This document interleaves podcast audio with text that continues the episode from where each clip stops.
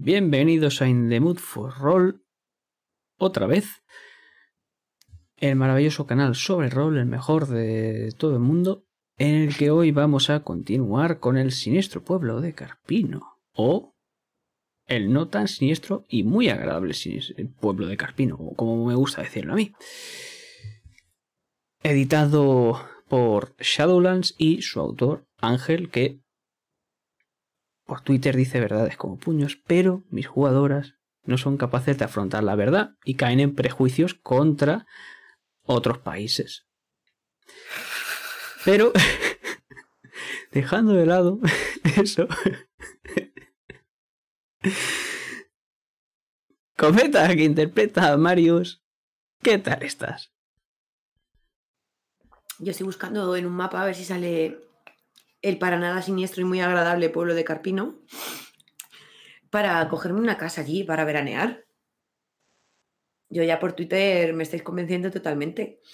Es Marius el que tiene prejuicios, yo no los tengo.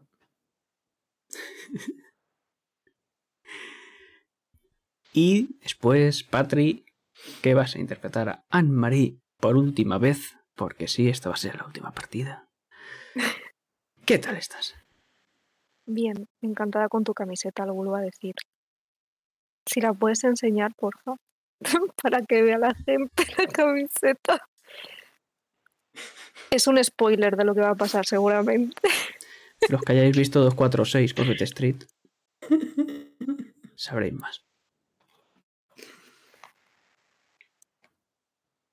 Pero bueno, ya tercera sesión, última, como he dicho, per peruna. ¿Qué va a pasar? Lo vamos a descubrir muy pronto, pero antes... Cometa, creo que vas a meternos de lleno con un resumen totalmente preparado. Bien escrito, sin ninguna falta.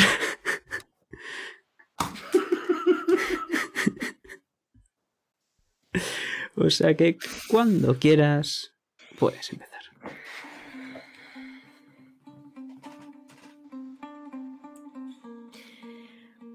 Por un momento vamos a olvidarnos que estamos viendo una partida de rol. Y vamos a imaginarnos una película de esas de cine mudo, de esas que son en blanco y negro y que incluso algunas escenas parecen aceleradas y las que gesticulan muchísimo. Y lo primero que va a aparecer en la pantalla es una imagen totalmente negra, que si nos vamos alejando, parecen dos ojos negros pero que van seguidos por un largo cañón de una escopeta. Y delante de ella vemos a Marius con una brecha en la cabeza, Anne-Marie con un cabestrillo improvisado por el accidente. Y el buen hombre que sujeta esa escopeta, un hombre alto, delgado, con ropa andrajosa, las manos curtidas,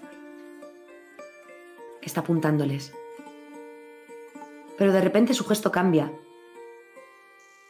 Vemos un gesto amigable, vemos cómo se presentan unos y otros y les invita a subir a la carreta. El hombre se monta en esa carreta de, de cubierta blanca, tirada por un pony, mientras los dos protagonistas, Anne-Marie y Marius, descubren a una niña en su interior. Una niña que no habla, simplemente dibuja y les observa cómo olisquean la comida que va en esas vasijas. Marius se asoma a ver el, blog de dibujo de la niña y lo que descubre en ella es una escena que le impacta totalmente. Son el mismo y Anne-Marie la noche de antes huyendo por ese bosque con unos ojos que les perseguían. Por fin llega al pueblo. Aparecería un rótulo que pondría Carpino. Un hombre quita la nieve con una pala de la entrada del pueblo. Sonríe a la niña y ella le devuelve la sonrisa. Es un pequeño pueblo. Almarí y Marius no lo encuentran ni en el mapa. No aparece. Y vemos varias edificaciones. A la entrada una pequeña casa. Una iglesia. Varias construcciones más. Una más grande de madera. Y otra cochambrosa. También hay un cementerio. Vemos cómo bajan de la carreta, ayudando a coger esas vasijas a Andrei para pasarlas a su casa. Y cómo intentan hablar con él para ubicar el pueblo en el mapa.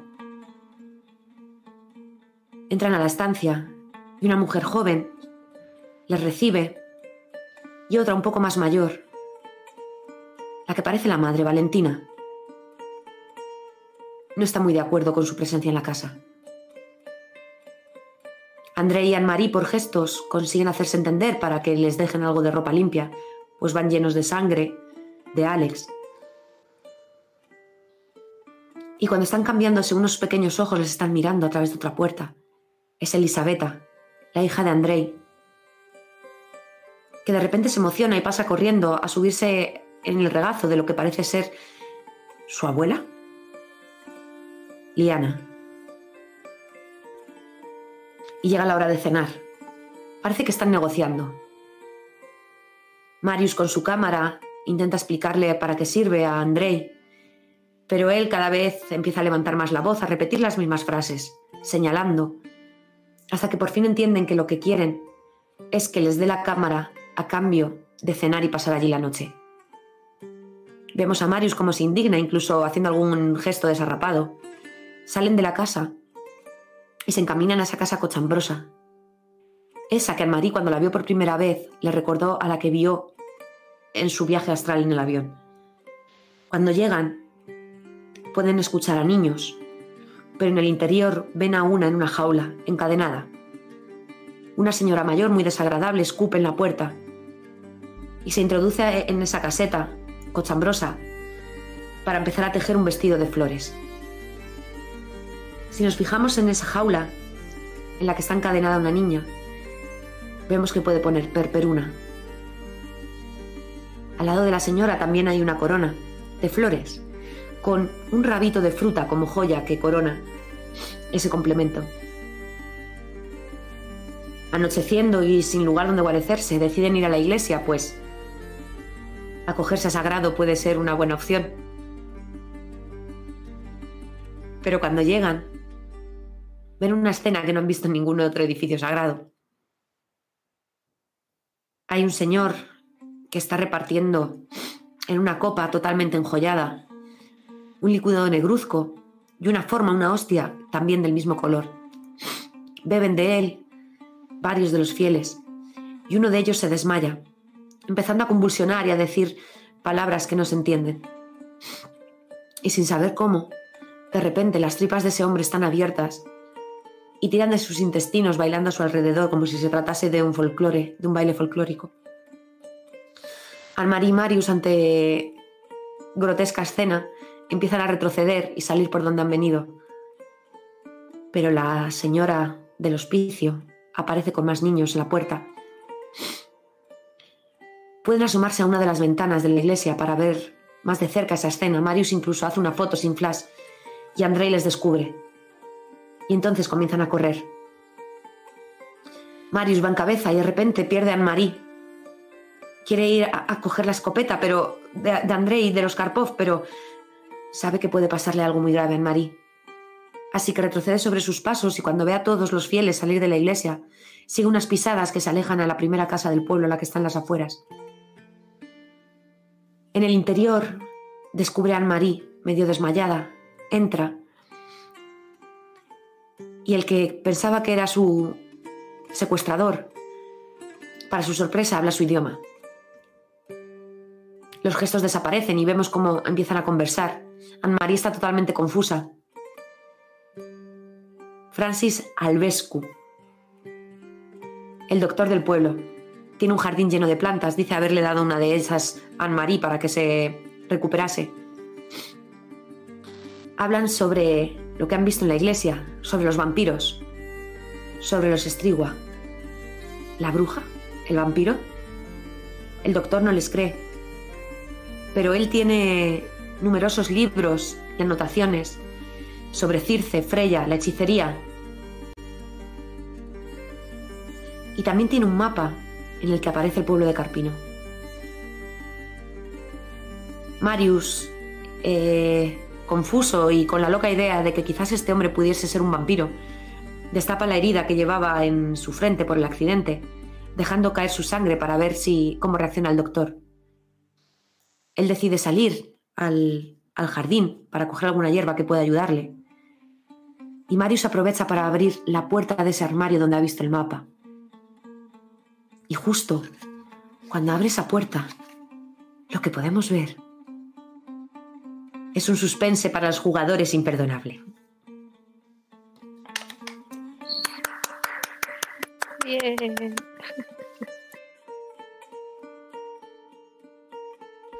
El verdadero mal en esta aventura soy yo, parece ser. Pero vamos a volver a esa, eh, a esa habitación.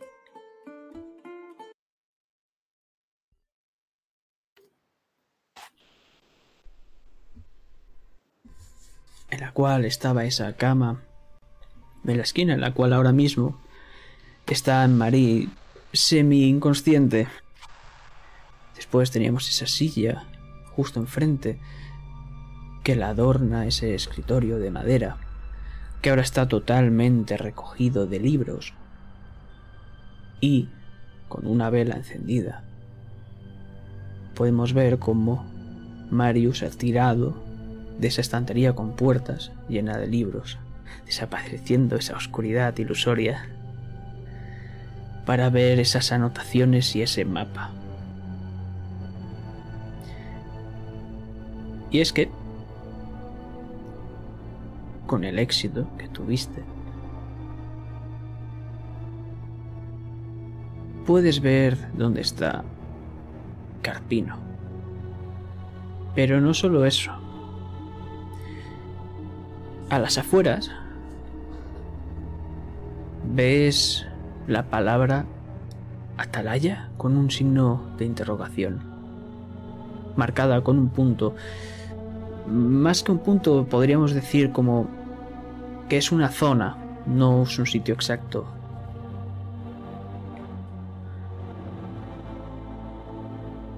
Podemos volver a esas notas que no solo hablaban de Circe, de la mitología griega, o Freya, esa hechicera también, pero de la mitología nórdica, sino que hablaban también de Idun, otra diosa de la mitología nórdica.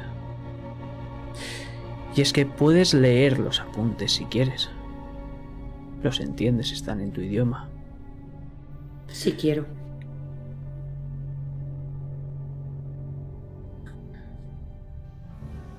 Es curioso. Pero ¿sabías que Idun posee unas manzanas que hacen rejuvenecer a la gente? Más que a la gente, a los dioses.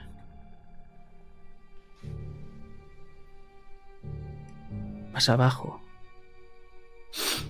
puedes encontrar fragmentos de la epopeya de Gilgamesh, de la mitología mesopotámica, en la cual Gilgamesh estaba buscando la inmortalidad.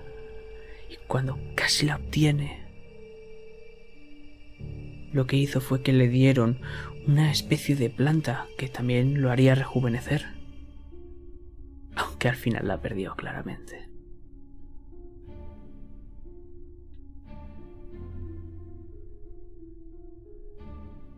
Se habla también sobre esa festividad, ese ritual de Perperuna. Ya os hablé un poquito de este festival, era una huérfana y básicamente iba a ser paseada por las calles del pueblo y le iban a tirar cubos de agua.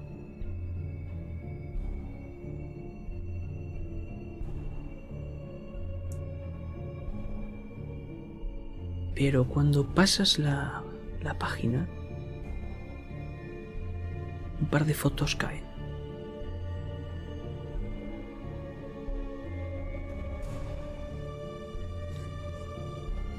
¿Qué estás haciendo, Anne-Marie? ¿Estás consciente? Mm, No sé si, si soy capaz de estar consciente o de si con el ruido de, de que está mirando a lo mejor abriendo el cajón o lo que sea, puedo despertar y ver la escena y lo que está ocurriendo. Sí, te ha despertado cómo ha pasado la página y cómo esas dos fotos han caído al suelo, justo a tu lado.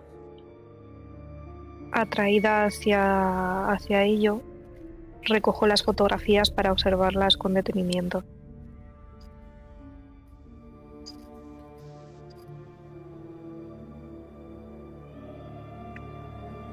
Son varias personas. Del pueblo de Carpino. Reconoces entre ella, entre ellas, a Liana, aquella anciana de los Karpov. Por un poco la genealogía de esta familia, puedes llegar a entender que Liana es la bisabuela de Elisabetta. Y en esta foto podemos ver a un Andrei y a una Ionela muy chiquitillos. Tal vez cinco años. Pero ella está exactamente igual. Y es que si giras la foto, puedes ver como esa foto es de hace 30 años. Y sigue teniendo el mismo aspecto que ahora. Sí. Sabes que ahora mismo debería tener unos 80 años. O más. Sin decir nada, mmm, intento llamar la atención de Marius, eh, agarrando, por ejemplo, parte de su ropa, tirando de él, de, de la tela, y le tiendo la imagen bastante asustada porque no entiendo muy bien lo que está ocurriendo. En un primer momento puedo comprender que a lo mejor ha sido pues alguna especie de, de, error a la hora de, de revelar las fotografías o cualquier cosa, pero seguramente sea algo más oscuro después de lo que hemos vivido. Yo me giro ante esa llamada de Anne-Marie y con ojos inquietantes, porque aunque he visto que las fotos han caído, me está llamando y no sé si será porque a lo mejor Francis está volviendo a la estancia. Y la miro rápidamente. ¿Qué? ¿Qué? ¿Qué? ¿Qué? ¿Qué? ¿Qué? Mira la foto. La vieja. Sí. Pero, No entiendo nada. pero ese es Andrei. Y, y esa es la, la- la muchacha que salió. Son unos niños. No entiendo lo que está ocurriendo. Corre, mete la fotografía entre las páginas, no vaya a ser que nos pille. Rápido empiezo a mover a ver en qué página estaban. No sé en qué página estaban. Y meto cada una en una para despistar. Lo que te ha llamado la atención de la segunda es una, fa- una foto de la familia Karpov, en la cual Liana llevaba del cuello una especie de llave. Brillaba bastante, eso es lo que te ha llamado la atención.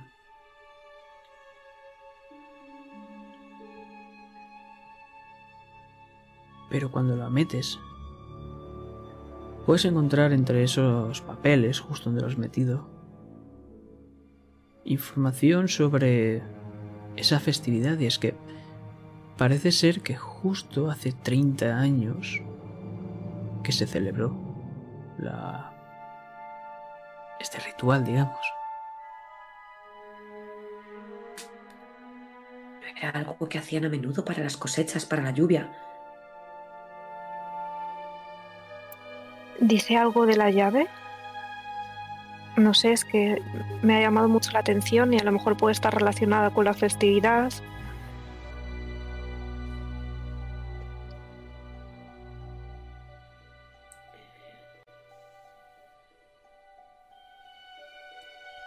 Hazme una tirada de descubrir. Pero tiro yo o tira Marius, que tiene el libro. ¿Quién vaya a buscarlo? Voy.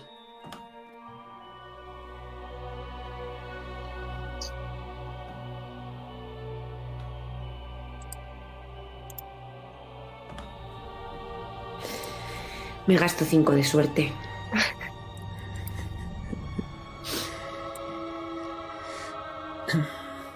Encuentras información sobre esa llave.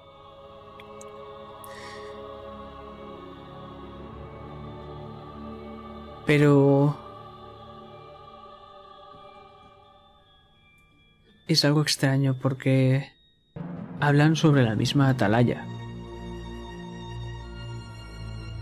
Y es que se dice que esa llave que ha permanecido en la familia Karpov durante varias generaciones abre un camino en la atalaya salir de ella.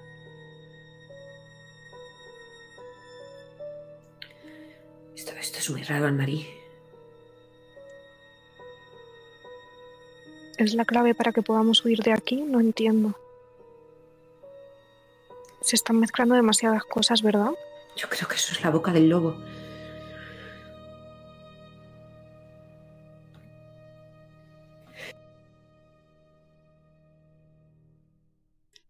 Y es más, no solo dice eso sobre la llave, sino que también dice que para llegar a la atalaya debe recorrerse el camino de los muertos. ¿El cementerio?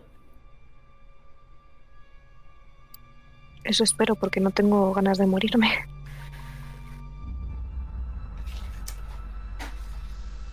¿Crees que deberíamos ir allí?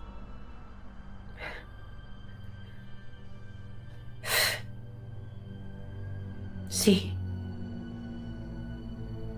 Pero no tenemos la llave. Y la puerta empieza a chirriar. Guardo todo corriendo. Pero el mapa me lo guardo. Me acuesto como si estuviera dormida.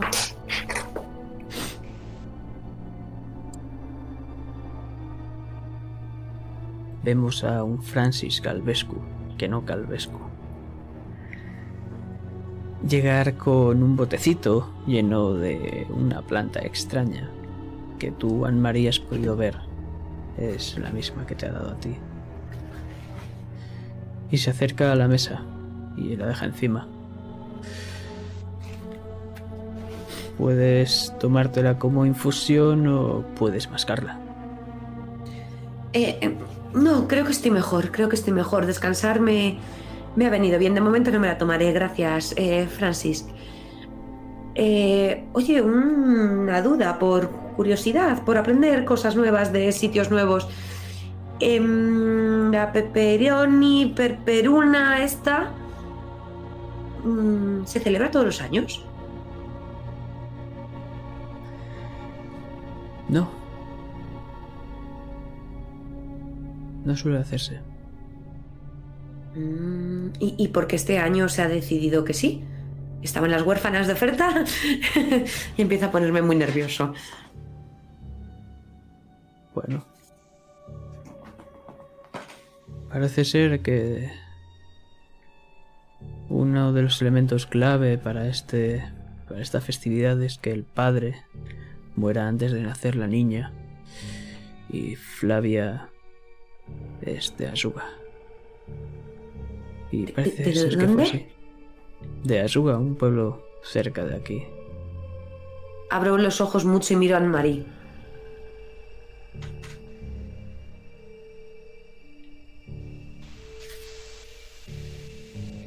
¿Y, y- y qué le pasó? No lo sé, pero hace poco la trajo. Bueno, hace poco, hace unos años, claro. La trajo André.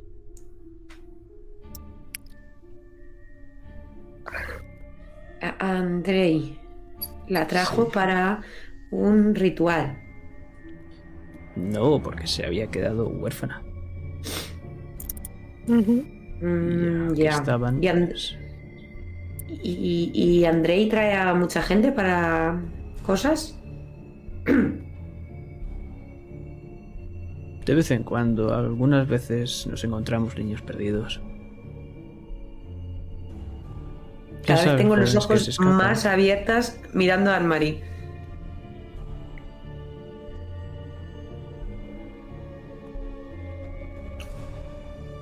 Pero bueno, mm. les ofrecemos un nuevo hogar con Aurelia, aunque no acabe de caerme muy bien. ¿Y cuánto, cuánto tiempo lleva Andrei aquí en el pueblo? ¿Cuánto tiempo lleva haciendo la buena labor de recoger niños huérfanos? No sabría decirte. Aunque bueno, no solo hace eso, también es carnicero, trabaja el campo, Hmm, está para el pueblo. Ya, ya. Ya, y su. su. su abuela. Su mujer, porque claro, Elisabetta. Digo yo que no será de su hermana, ¿no? No, la hija de... La hija de Ionela es Elisabetta. Andrei no tiene hijos. Y entonces el marido, de repente me levanto de la cama. Ves que he pasado de estar dormida a estar totalmente atenta a la historia. Como, ¿quién es? ¿Es del pueblo? ¿Dónde está? Dicen que era un mal tipo que se fugó. Ya sabes, estas cosas que pasan. Bastante lamentable. Ujú. Mm, Y, mm, y, y los Karpov han sido de toda la vida aquí, de los Karpov de Carpino, ¿no? Sí. Sí, sí. Mm, Su abuela, su madre, su bisabuela. Sí, sí. Ya muchísimo tiempo. Aunque bueno, como muchas otras familias de aquí. Ya, ya. ¿Y la abuela tiene buena salud? No tiene que atenderla usted, porque además con este frío los huesos tiene... ¡Uh, para esa edad malísimo, malísimo! No suele gustar de los médicos y esas cosas a esa vieja bruja. ¿Ya y tus hierbas le gustan? No, no suele acercarse a mí esa mujer. Vieja bruja, ¿por qué? ¿Tenéis problemas? Es especial. Especial por... Nunca os ha mirado con esa mirada penetrante. Solo por eso, ¿no? Y Marius, por un momento, Anne-Marie ves como su mano casi va a abrir la puerta para sacarle la foto y decirle, explícamelo, pero se la está aguantando. Yo no te detengo. Estoy deseando que abras la puerta y le enseñes la fotografía. Así que ves mi cara de... Mi cabeza, mi, el, el estoy asentamiento. El asentimiento. Pues según está hablando Francis, abro de golpe el armarito, saco el libro donde estaba, sacudo las hojas porque ni me acuerdo en qué hoja lo he metido, y cuando saco la foto, con mi pistola en la mano, con el cañón, le enseñaron la foto. ¿Eh? ¿Y esto no tiene nada de, de Strigoi, de Stragus? ¿Eh? ¿Esto no tiene nada de bruja? Creo que no hace falta que lleguemos a estos extremos. Al fin y al cabo estamos en el mismo bando, creo. ¿El mismo bando? ¿Sabes de sobra que algo raro pasa con esa familia y nos estás aquí vendiendo la moto de que son normales? ¿De que Andrés se encuentra niños perdidos, abandonados y qué bueno es Andrés que los trae aquí? Y tienen a una niña, tienen a Flavia ahí encadenada, como si fuese un animal peligroso. Os vais a poner en contra del pueblo, siendo dos personas. No, queremos irnos de aquí. Si os queréis ir, os tenéis que poner en contra del pueblo. ¿Y si no qué? No acabará bien.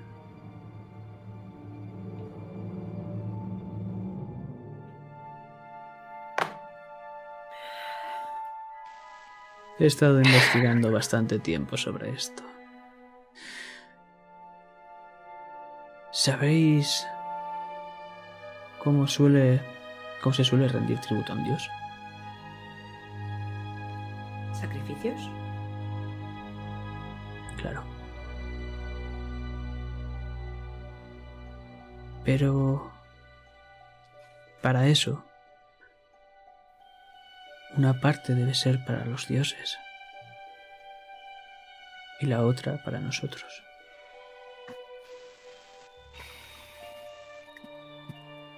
Así es como se hace un sacrificio.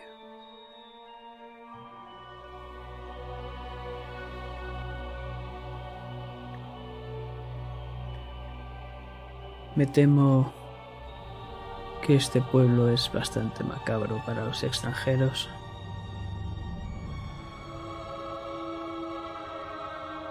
¿Cuánto tiempo llevas aquí? Desde que nací prácticamente. ¿También eres un huérfano que recogió André? ¿O eres tú el que hace con todas esas anotaciones de hechiceras, de diosas, de distintas culturas, que la abuela Liana sea igual? No, yo intento parar eso. ¿No te has percatado de que solo las mujeres son las únicas que no envejecen?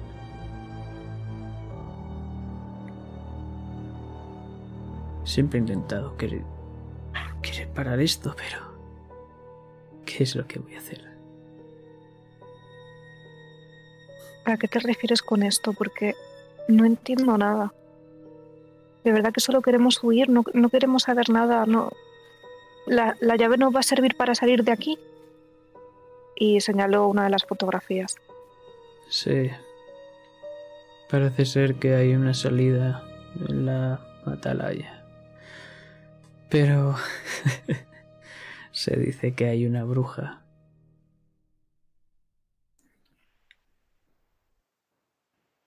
Una bruja. Sí, eso dicen las leyendas.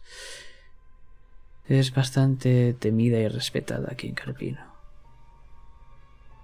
Es como si fuese un dios. Eso, eso era lo que nos señalaba Andrei cuando señalaba hacia el cielo, hacia la montaña. Y decía estrigua. No puede ser. Ahí debe de estar la atalaya. Vale, ¿y cómo podemos evitar a la bruja? Las tradiciones, las leyendas siempre me cuentan alguna historia en la que se pueda vencer a esos monstruos, ¿no?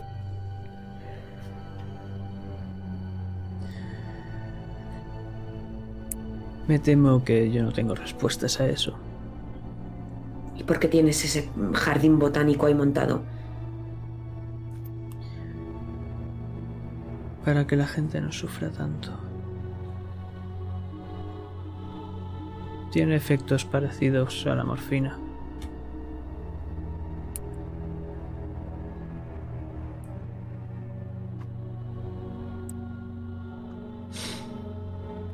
¿Dónde está la llave?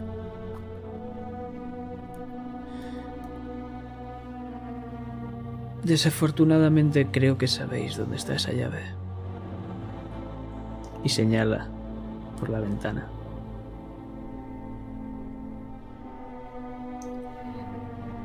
Marius está empezando a perder los nervios.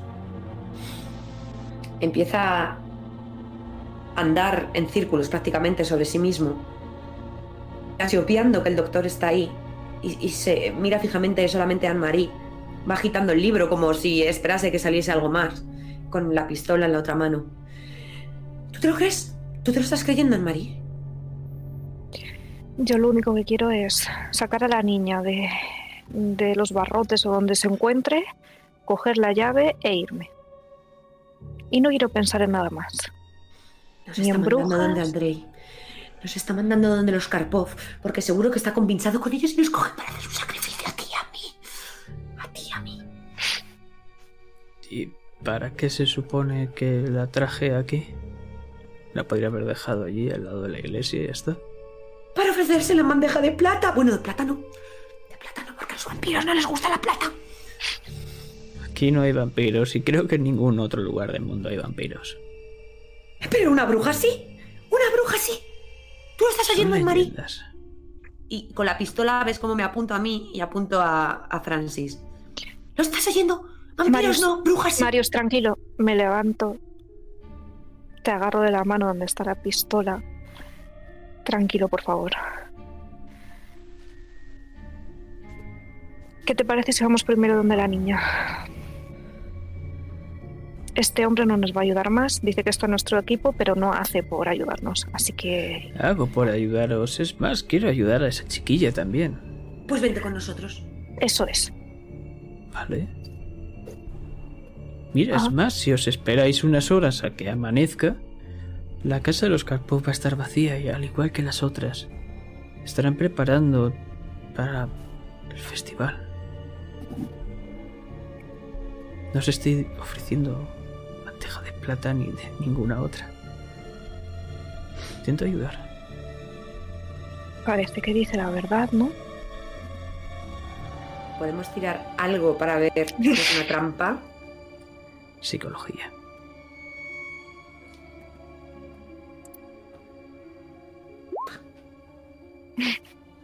Yo voy a forzar. Ya he perdido al río.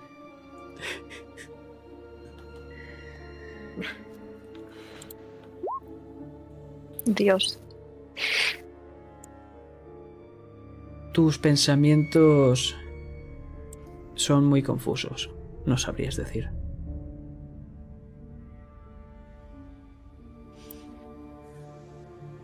Marius, no nos queda otra. Vamos a confiar y, y vamos a intentar irnos de aquí. Y ves cómo me siento en el pico de la cama y me cruzo de brazos sin soltar la pistola. Me empiezan a temblar las piernas. Está bien, pero yo no pienso dormir. Recuéstate, Anne-Marie. Yo haré la guardia. Perfecto. Yo no tengo ningún problema en dormir. Creo que me va a venir muy bien. Y sin tener alcohol cerca, me va a venir genial. Así que simplemente me tumbo y espero a que me venza el sueño.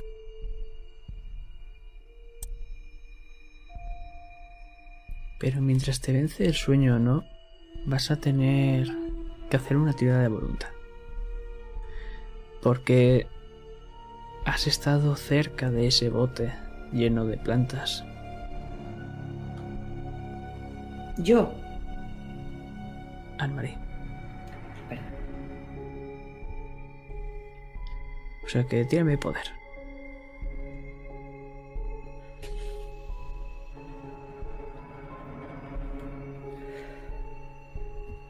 Por un momento se te ha pasado por la cabeza el llevártelo. Pero... Justo ha pasado ese Marius inquieto dando círculos y haciendo guardia. Y simplemente te has recostado a dormir. Y es que si no vas a querer hacer nada más, Marius, vamos a hacer un salto de tiempo. Y me vais a decir, ¿dónde vamos primero? ¿Con la niña o a la casa de los Karpov? Como queráis.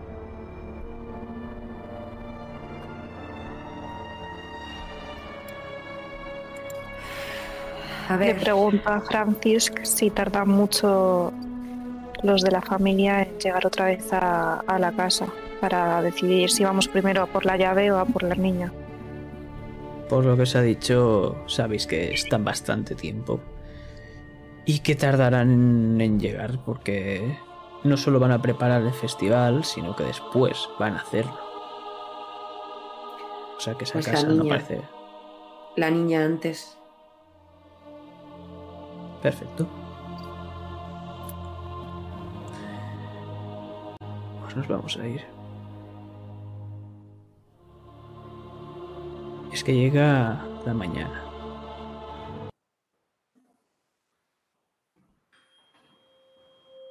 Me imagino a un Marius con ojeras. Cada vez más inquieto. Y como Francis, que ha dormido como ha podido en una silla que tenía por ahí.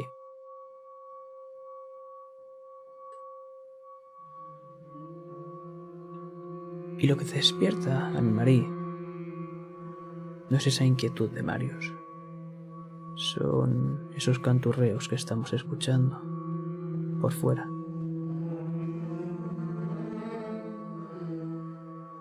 Y es que ahora mismo por la ventana estamos viendo cómo van haciendo un camino de pétalos.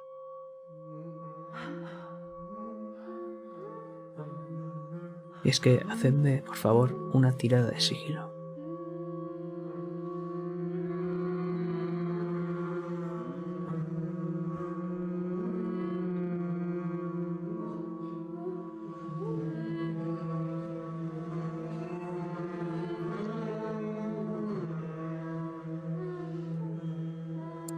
Me ¿Quieres gasto gastar uno un de punto? suerte. Perfecto.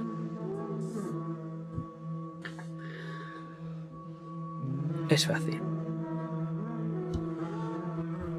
Mientras se van tirando esos pétalos, se van colocando, la gente está despistada, canturreando.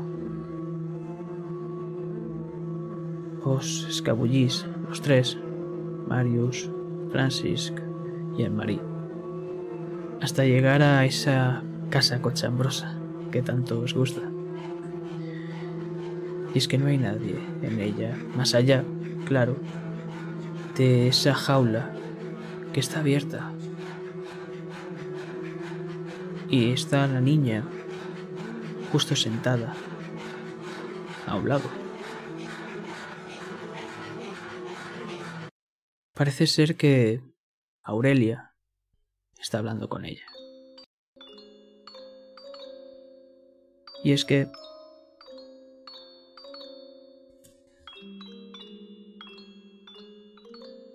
la niña está feliz. Está radiante. Está preciosa con ese pequeño vestidito de plantas y flores. Con esa corona floral que tiene como joya de la corona esa ramita como si fuese una manzana jugosa.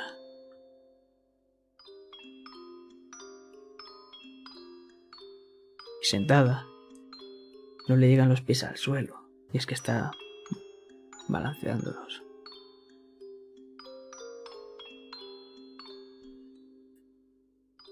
¿Pero qué hacéis? Me acerco muchísimo a Marius para susurrarle. ¿Por qué está tan contenta? ¿Qué te pasaba a ti cuando te tomabas una de tus drogas?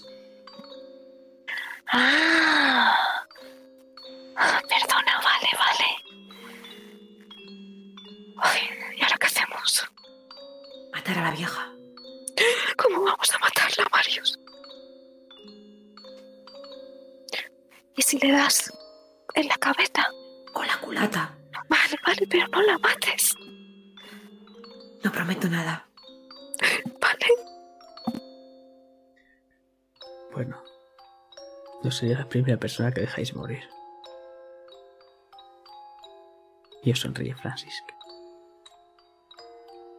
Eso nos lo ha dicho Francis. Sí. ¿Cómo sabes eso? Me, me giro con la pistola hacia él. Cuando llegasteis me lo contasteis, ¿no lo recordáis? Habéis pasado una noche terrible.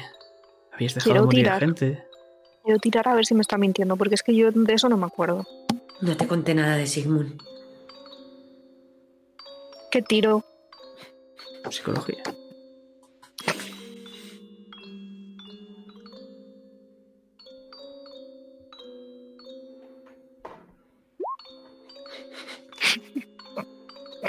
Fuerzo. Vale. Yo, voy a tirar por, por- Pero yo juraría que no le contamos nada. De momento.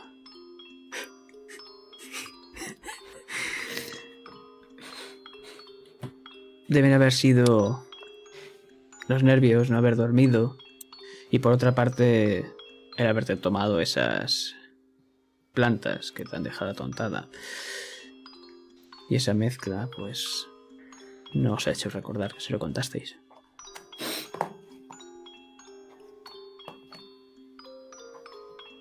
Le miro con los ojos muy abiertos, con esas ojeras, incluso con venitas rojas hinchadas dentro del globo ocular. No me acuerdo, pero será verdad. Vamos, vamos, dale con la culata. No tenemos tiempo. Y me acerco sigilosamente para cascarle en la nuca a Aurelia con la culata. Tírame. pelea. O armas C a C, lo que tengas más. Me da igual.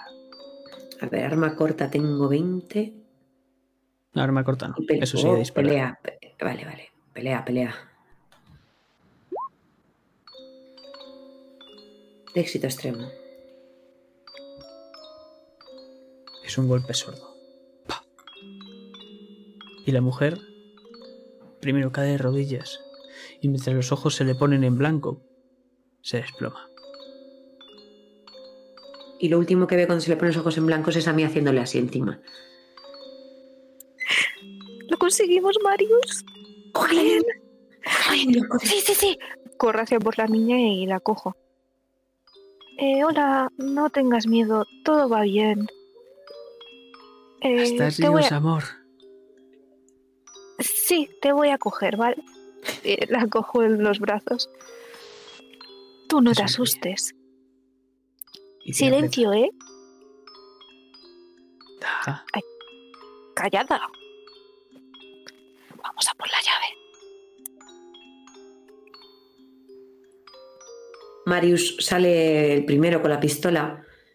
Se cree algún tipo de agente de policía o algo, ya se cree la autoridad. Mira a un lado y a otro de la calle antes de salir para encaminarse a la casa de los Karpov.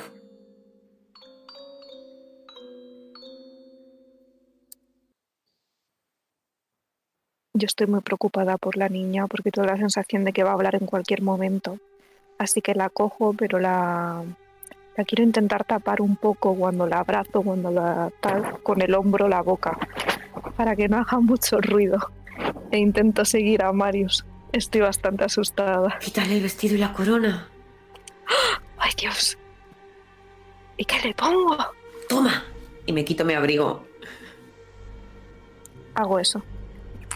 La niña no. La niña parece que le disgusta que se la quites. Luego, luego.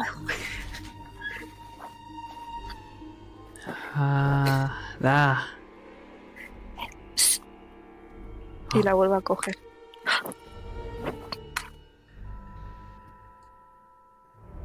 Y entramos. Abriendo despacio esa puerta. Intentando no hacer el máximo ruido posible. Mínimo ruido posible. Y Francis vemos como la cierra. Echando un ojo por última vez. Que no haya nadie.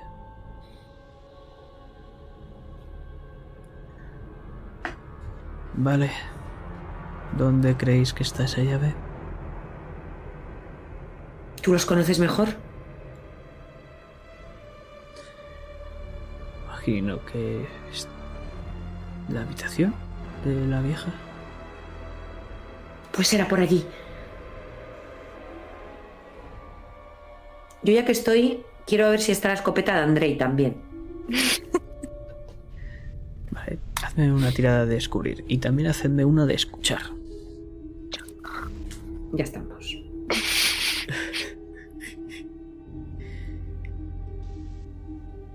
Escuchar éxito Fallo. y descubrir éxito. Puedo forzar. Vale. Eh, sí, si quieres. Perfecto.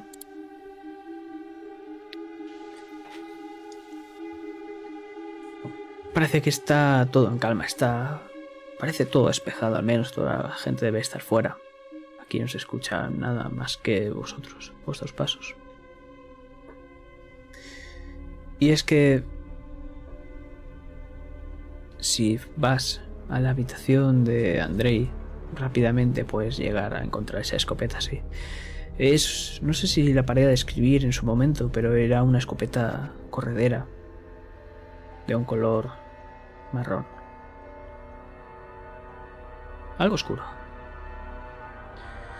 Y es que está en ese tipo típico marco que las sujeta encima de, de la cama, en la pared.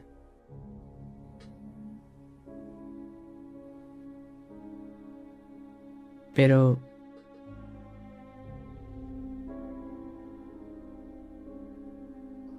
Os dais cuenta también, ya que estáis, que la cama está algo deshecha.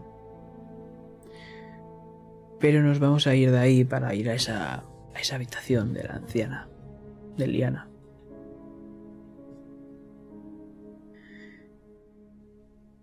Y es que efectivamente, una habitación con una cama pequeñita, justo en el centro, es, es extraño porque está en el centro. Y no parece haber nada más. Pequeño armario, eso sí. Y justo de una de las patas de la cama que sobresale, ahí está colgada un llavero con algunas llaves. Entre ellas podéis llegar a ver la, la que estaba en esa foto.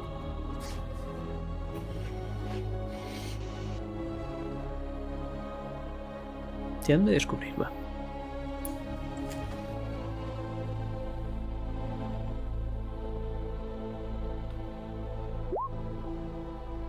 Vale.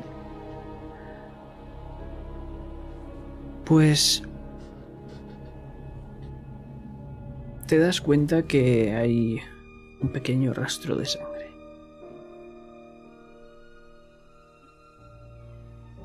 ¿Hacia dónde va el rastro? Hacia las escaleras. Hacia el piso de arriba, el del desván.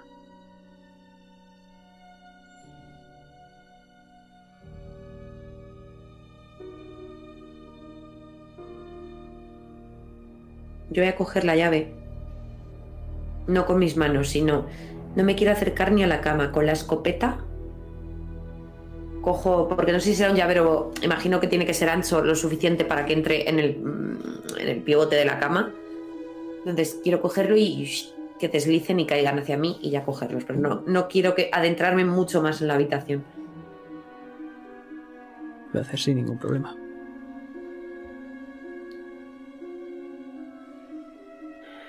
Mari, ¿qué piensas?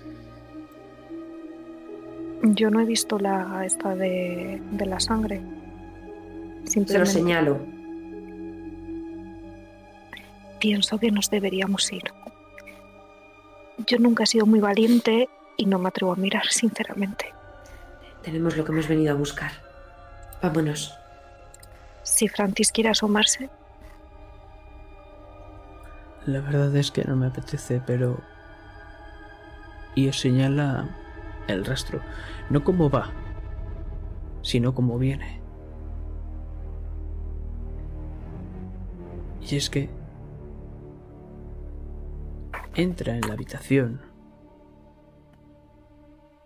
y acaba justo en la cama, sin llegar a ella.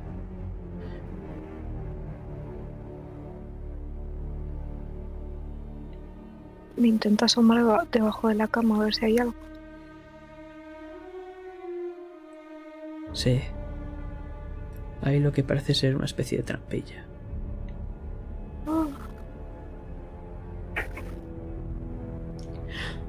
Camino a la atalaya. Ay Dios, ay Dios. Movamos la cama. Ay, madre, va a ser una trampa, Anne-Marie. Francis, Francis, ayúdame. No lo sabemos. Tened cuidado, no hagáis mucho ruido. Se pone un extremo para intentar levantar la cama. A la de tres. Una, dos, tres. La dejáis a un lado. Y claramente es una trampilla, la cual hay una cerradura, pero con ese manojo de llaves podíais probar una a una y al final daríais con ella. Y ¡uy! se abre.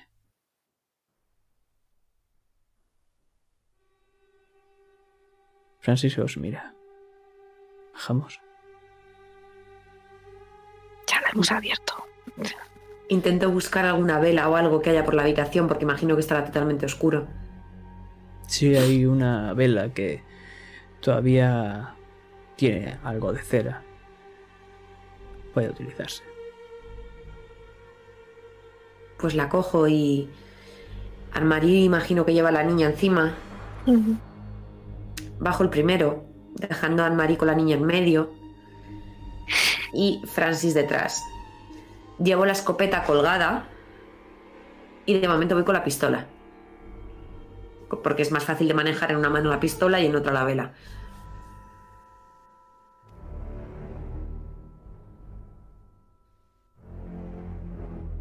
Es estrecho, es húmedo,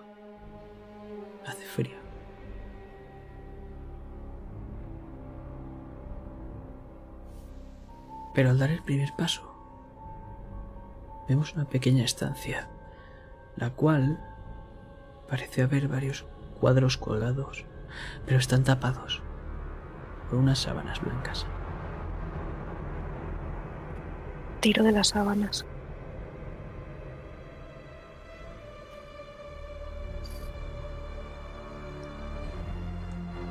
Entonces, lo que te encuentras es un retrato de Liana. Te sobrecoge porque es como si te estuviese observando. No sé si alguna vez has visto estos cuadros que si caminas de derecha a izquierda, parece que te siguen la mirada. Es la misma sensación.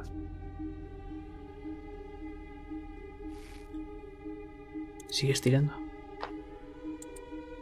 Sí. Este parece bastante... Como si lo hubiesen hecho hace, hace muy poco. Andrei, con Jonela bajo las sábanas.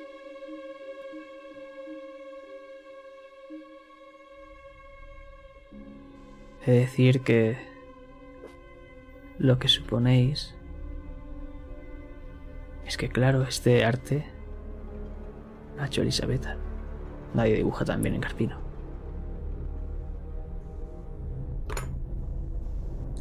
¿Sigues tirando? Es que un grupo de mujeres rodeadas de tumbas hacen un círculo con un bebé en el medio, el cual parece que están sumergiendo en un cubo lleno de sangre. Y es que se cae.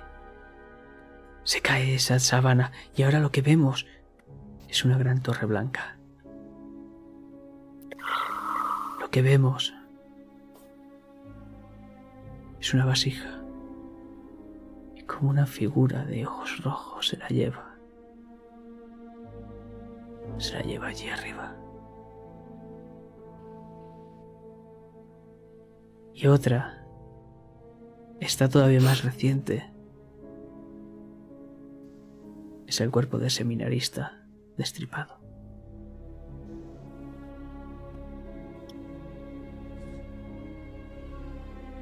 Por la expresión de su cara parecía que ya estaba muerto, eso sí. Pero tiradme de cordura, por favor.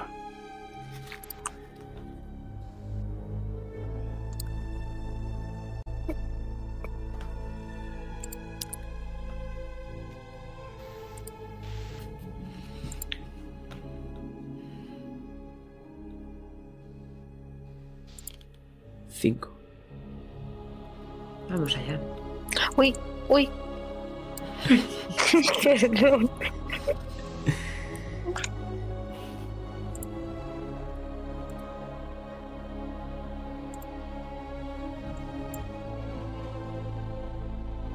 La niña se tapa los ojos.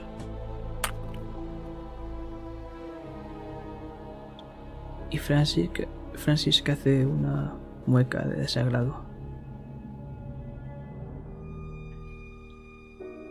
Pero justo cuando estamos viendo la última de esas sábanas que está planeando por el suelo hasta caer, justo cae enfrente de esa puerta, la que tenéis justo delante.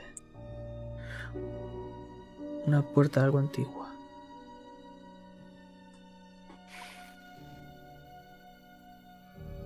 Como Marius va con ocupado con la vela y la pistola, le digo a Francis, venga, abre la puerta, coge las llaves y abre la puerta. Em, Vale. Hemos perdido cinco de cordura del tirón. ¿Hacemos tirada de inteligencia o...? Sí.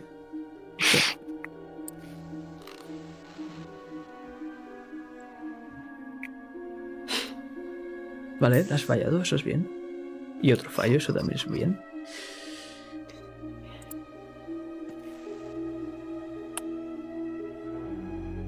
Menos mal.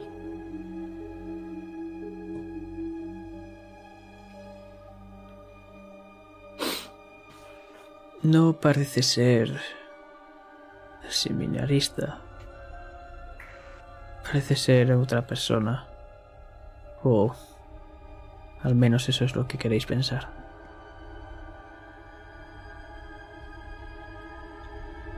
Pero en ese momento, Francis que abre la puerta y os da paso.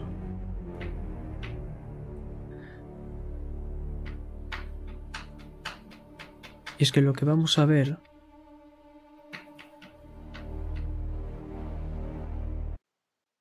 son mesas.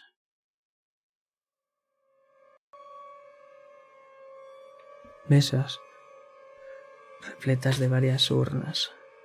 Se puede ver el interior. Ojos.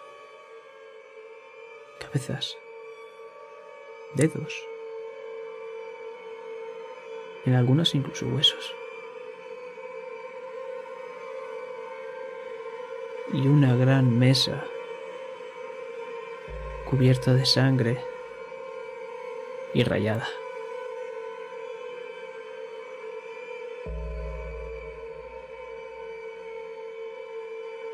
Hacedme una tirada de descubrir. ¿Son las mismo tipo de vasijas que llevaba en la carreta? No, estas son transparentes.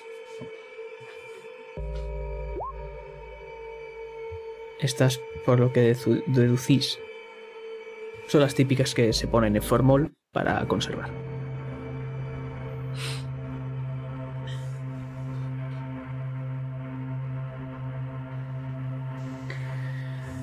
Las huellas ensangrentadas de lo que parecen ser unas botas se dirigen al armario que está justo a la derecha de esta mesa.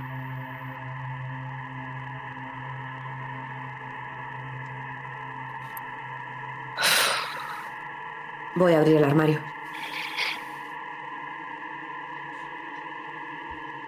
El armario se abre. Y para tu sorpresa, lo que encuentras no es nada. Está vacío. Aunque bueno, con ese, esa tirada de descubrir, lo que sí que es cierto es que parece tener un doble fondo.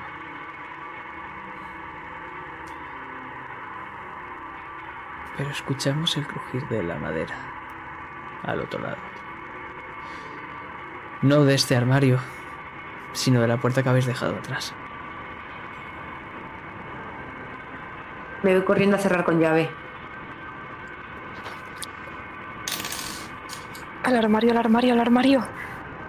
También al armario. Estás cerrando la puerta.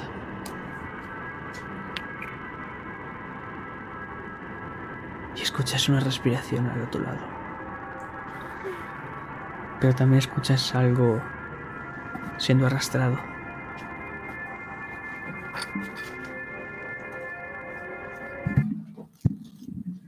Y es que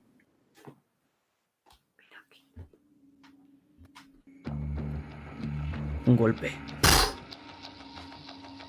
Se hace una brecha en esa puerta.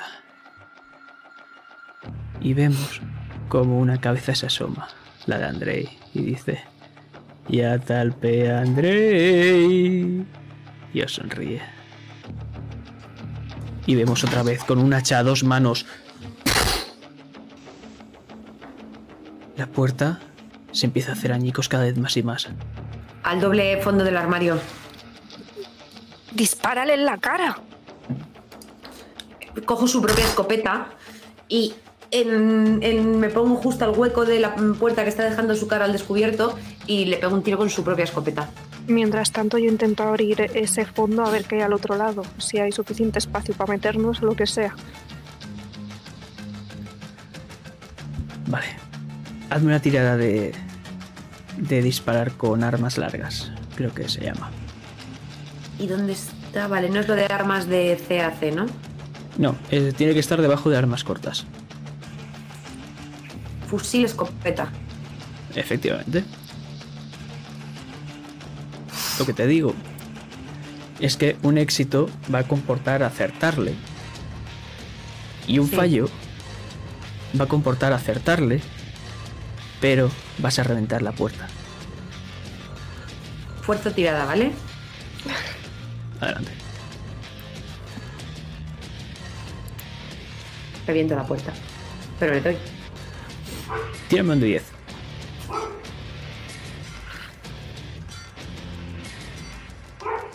Ocho.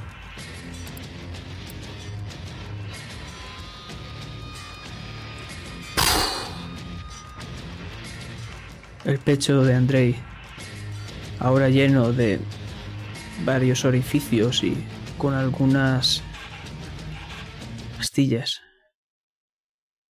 cae al suelo.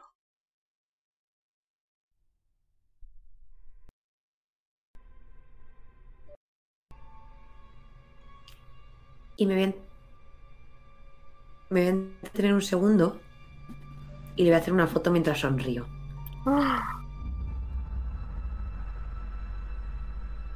Hazme por favor una tirada de escuchar. Porque ese escopetazo creo que es bastante sonoro. Fuerzo.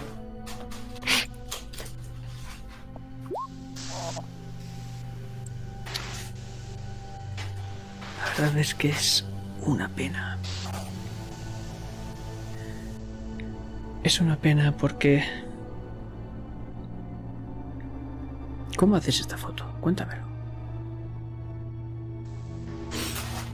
Imagino el cuerpo de Andrei cayendo hacia atrás de la puerta. Por el golpe, por el impulso. Todo lleno de astillas. Y me pongo en un ángulo en el que quiero que lo que más se vea sea la sangre de su pecho. Incluso casi saco la mitad de mi cuerpo por ese orificio que ha quedado de la puerta, con cuidado de no arañarme, para hacer un primer plano de su pecho reventado.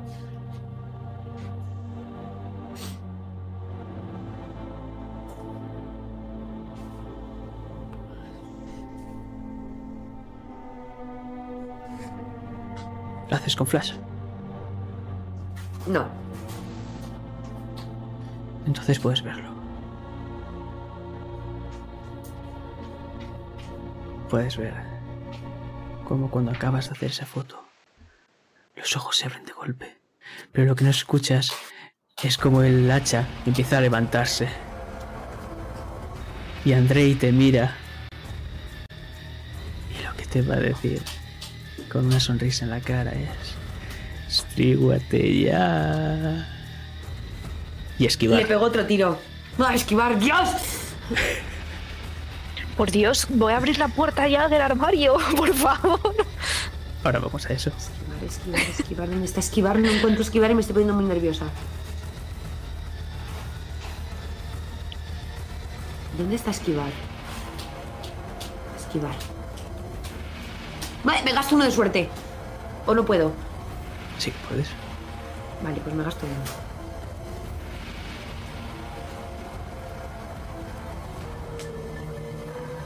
El hacha, a punto de partirte en dos a cabeza, se queda clavada justo en el suelo, a tus pies. Y es- en ese momento es justo como escuchamos ¡clac! Y como consigues, Anne-Marie, abrir ese doble. Ahora me saldrá. Ese doble fondo.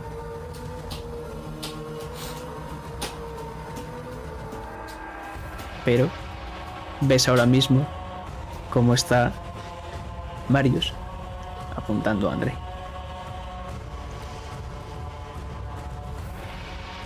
¿Qué haces? ¿Mario soy yo? Marius. lo que quiero hacer, en vez de pegar un disparo, quiero pegarle una patada para derribarlo y tirarlo hacia atrás. Ya he visto que le he reventado el pecho con la escopeta y no ha pasado nada. Entonces quiero derribarlo hacia atrás y quitar, cogerle el hacha e irme corriendo hacia el doble fondo. Vale, eso sería desarmarlo. Eh, es un hacha bastante pesada, he de decirte. O sea que con la escopeta me temo que tendrás que o deshacerte de ella o Se la quiero dar a Francis. Se la quiero dar a Francis. El- o sea, el hacha quiero, se ha quedado clavada en el suelo. Se la quiero dar a Francis o facilitarle a Francis para que pueda cogerla. La escopeta. Y. No, no, el hacha, el hacha. La Ah, el escopeta hacha. me la quedo yo. Vale. Y. Y la pistolita mm, se la he dado a Anne-Marie. Para que lleve ya también. Entonces tendrás que tirar, combatir o pelea en este caso con un dado de penalización. Vale. Tiro dos veces y nos quedamos la peor, ¿no? Sí.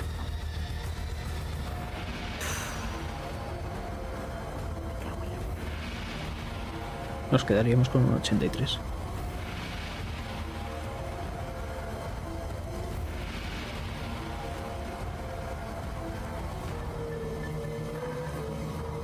Vas a forzar, vas a gastar suerte, vas a ¿Puedo- más. De 75 a 83 llevo 13 de suerte. No, perdón. 13 no. 8. A ver cuánta suerte me queda. Es que no sé cuánta suerte me queda. Me quedan 26. Sí, venga, gasto suerte. Me quedo con 18. Eh, tienes que gastar 8, sí. La gastado. Voy a hacer yo ahora la tirada por Andrei. Hijo puta, Andrei. Eh, eh, em. Es un fallo lo que tiene él. Y tú un acierto, por lo que esa hacha sale volando y Francis la coge con sus dos manos. Y Andrei ahora mismo está en el suelo, un poco reclinado, intentando incorporarse mientras te sonríe.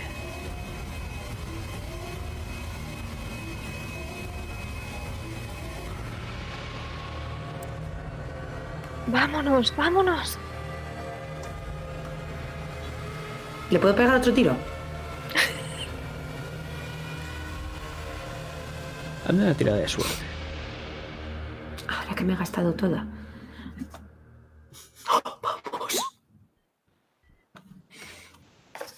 Todavía te queda un cartucho. Está en tu mano utilizarlo, ¿no?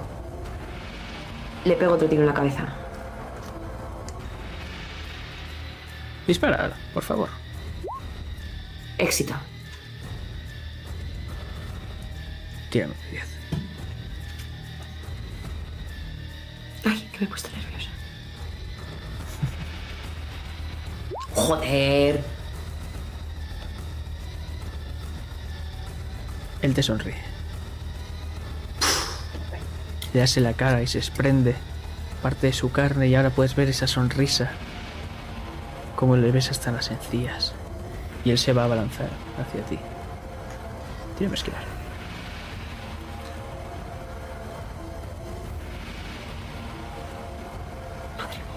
Repito, o no puedo. Son dos fallos, con lo que tienes éxito tú. Pero lo que va a pasar es que estáis forcejeando ahora mismo, de pie, pero consigues deshacerte de él. Y en cuanto me deshago de él, salgo corriendo hacia donde está Marie.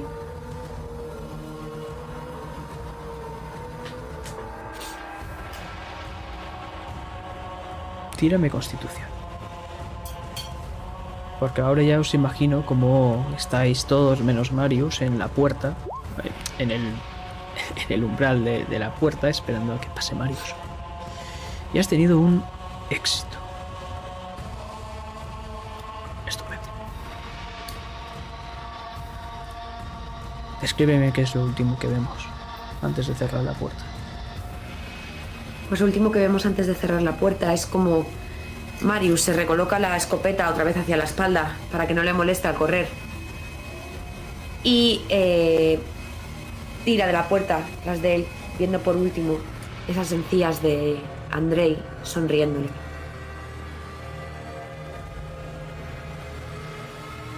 Y la puerta se cierra con un portazo. Y podemos escuchar un golpe que cae al suelo y como algo empieza a deslizarse sobre esa tabla lentamente. Hasta que queda todo en silencio.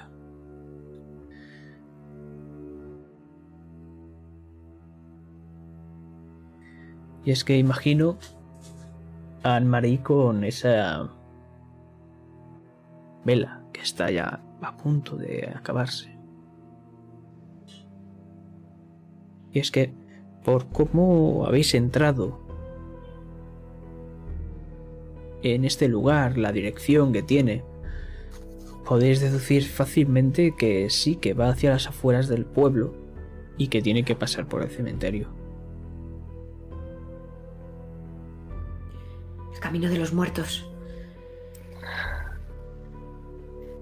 Venga, lo vamos a conseguir. Tranquilos, lo conseguimos. Sigamos hacia adelante. Dios mío, ¿estás bien, Marius? Lo que acaba de pasar. Un puto vampiro. Una bruja, una estrigua o su puta madre. ¿Qué tienes que decir a esto, Francis?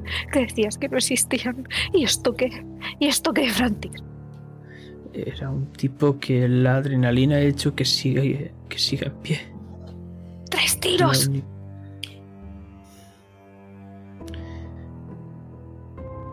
No ha sido la adrenalina. No ha sido la adrenalina. Que le he reventado el puto pecho, joder. No puedo decirte más. Te lo digo desde el punto de vista científico. Ya está. No, no sé qué coño es, si es una persona o no.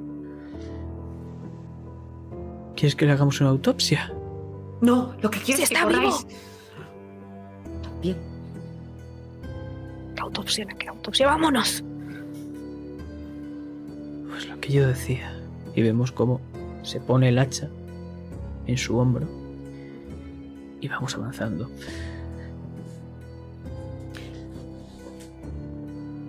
No tengo más cartuchos. El último lo has agotado con Andrei. Pues me quito la escopeta, se la doy a, a Francis. y la hago así para dé el hacha. Te mira extrañado y te dice, ¿qué quieres que haga yo con esto? Utiliza la culata como yo con la vieja si es necesario, pero el hacha es mía. Espero que cuando pierda el filo no me la vuelvas a dar. Y te la pasa. Lo mismo te dejo como de un cebo, como a Sigmund. Eso lo digo demasiado bajito para que no lo oiga, pero al Mari sí lo oye. Dios mío, Marius. Tú has sido la que me ha pedido que dispare a Andrei. Ahora no intentes Pero- callar el monstruo que llevo dentro. ¡No, tres! ¡No, tres! Marius. ¿Ves los ojos de Marius súper rojos? Vamos. Estás viéndole la cara totalmente desencajada.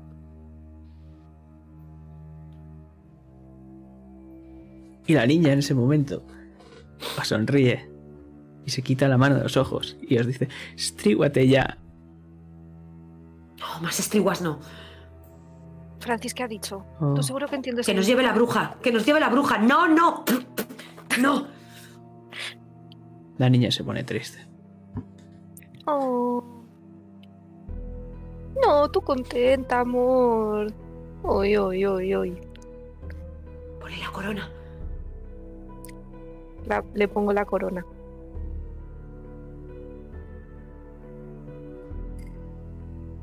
Astasios, amor. Bien. Ya te quieres, Marí. Te has dicho amor. Vámonos, vámonos ya, por Dios.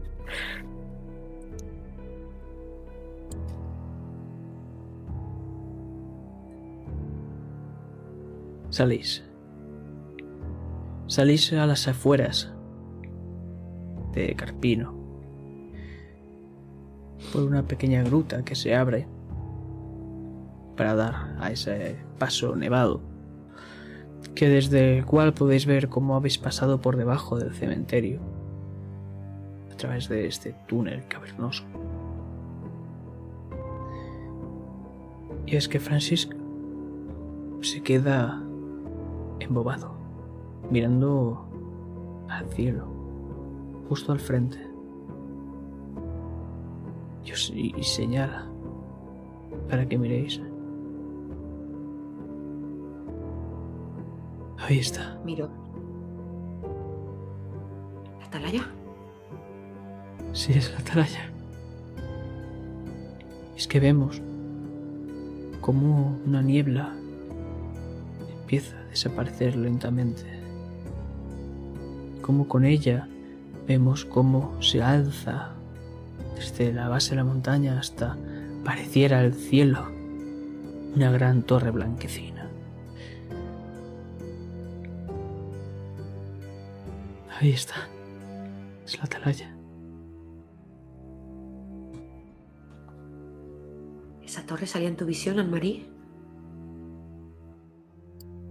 Es la torre, ¿verdad? Sí, y es la misma que la del cuadro, si no me equivoco.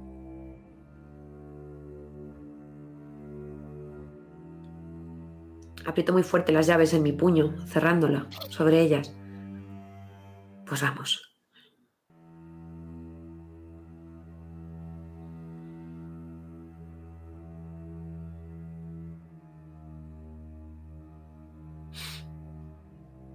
Si queréis tener una pequeña escena, este va a ser vuestro momento. Si no, podemos hacer una elipsis.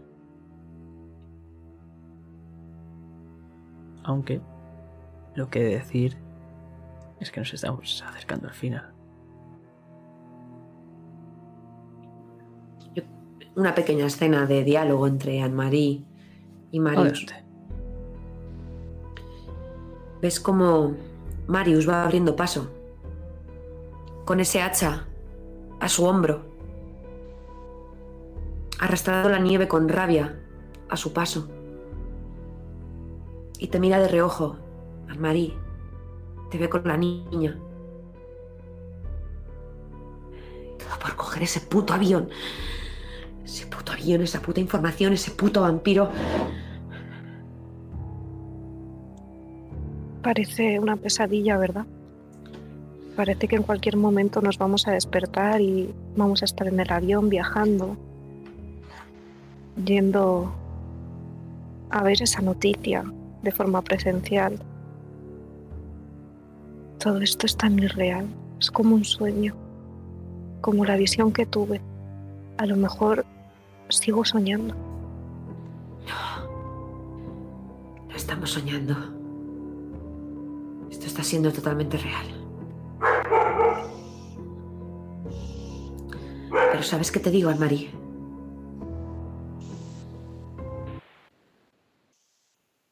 Que vamos a salir de aquí. Y tú y yo vamos a criar juntos a esa niña, joder. Va a ser la primera vez que me dedique a cuidar a una persona y que no me cuiden a mí. Escribirás una historia sobre esto. Y será bestseller. Y con las fotos que tengo aquí, nos haremos famosos. Los dos. Y bueno, podremos pon- poner a Francis en los créditos, ¿no? Algo ha hecho. Miro más atrás, va un poco rezagado. Bueno, según cómo se porte. Si no salgo de esta, por favor, Marius, pídele perdón de mi parte a mi hermana y a mi familia. No, no lo haré, Anne-Marie. Porque lo vas a hacer tú misma. Porque somos los dos únicos supervivientes de un puto avión que se ha estrellado. Y porque sin saber ni puta idea de rumano nos estamos entendiendo aquí perfectamente y vamos a salir de aquí. Sí, vamos a salir. Así que vamos a esa puta torre de tu visión donde todo empezó. Y volvamos a casa.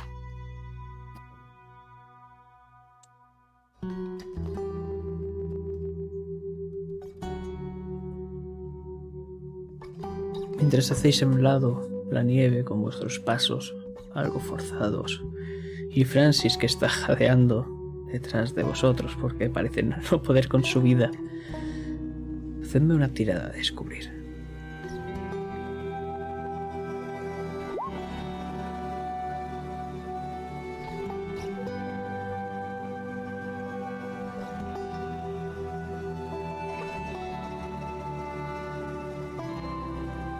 Sensación que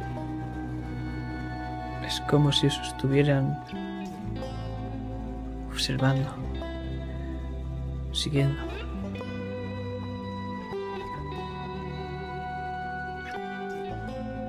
Esos rubíes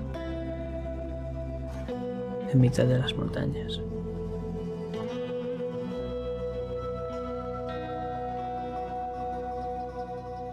Pero llegamos a esa edificación. Parece como si lo hubiesen hecho con nieve directamente. Aunque claro, eso es imposible, es piedra. Una piedra blanquecina que se alza 40, 60 metros. Un gran portón. 5 metros tal vez. Parece que tiene una cerradura. Pero está colgando.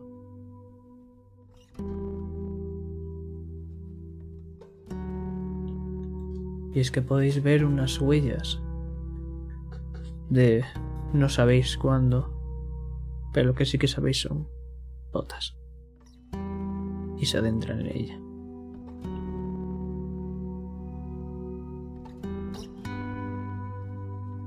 ¿Se nos han adelantado? ¿Alguien sin llave ha entrado aquí? Cuando tuve esa visión, había alguien encima de la torre. ¿Ahí arriba? Sí, como que hostigaba a las bestias a perseguirme. Espero equivocarme. ¿Las huellas son recientes?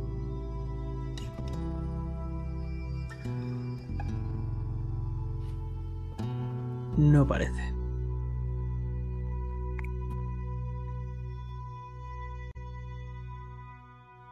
Ya estamos aquí, así que con cuidado y hacia adelante. Francis. Francis, Sí. ven. ¿Tú tenías notas la llave? ¿Era para utilizarla dentro de la atalaya o para entrar a la atalaya y salir del pueblo de Carpino? Era para abrir una salida a la torre. Que coge y con la escopeta ves como impulsa un poco la puerta y la cerradura acaba de caerse. Esto está abierto. Entonces la llave, la llave buena no es para esta puerta, es para la salida. A lo, Lleva los mejor ojos bien abiertos. a lo mejor hay una puerta adentro que nos lleve a ese final, a esa salida, a la libertad. Pues está ahí dentro lo vamos a encontrar. Entremos pues.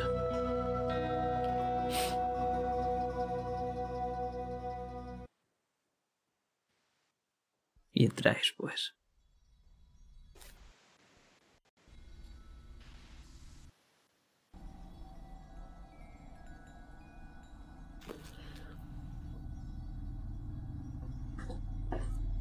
Puertas se abren. De par en par. Una nube de polvo mezclada con algunos copos de nieve están en el aire y van cayendo lentamente. Esta primera estancia está iluminada por esa gran puerta que acabáis de abrir. Y es que continuamos viendo esas pisadas y van quitando esa ligera capa de superficie de nieve. Y es que justo a la mitad vemos cómo se deja algo circular. y cómo hay unas pisadas que van más allá de esta de esa mitad donde estaba esto de este objeto circular cómo esas huellas ya no parecen humanas y cómo se ha empezado a arrastrar ese objeto circular hacia adentro. Y estas botas no han pasado de esa mitad hacia adentro se han quedado hasta ahí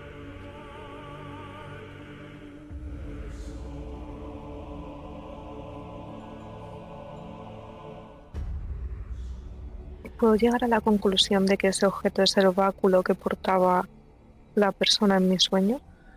No, es bastante más grande. Y pesado parecía. ¿Qué creéis que puede ser? Y señalo los círculos, aparte de las huellas. Puede ser una transformación. Si tuviese que decir algo sería una ofrenda. Pero no lo sé. Aunque esas huellas no sé qué coño son.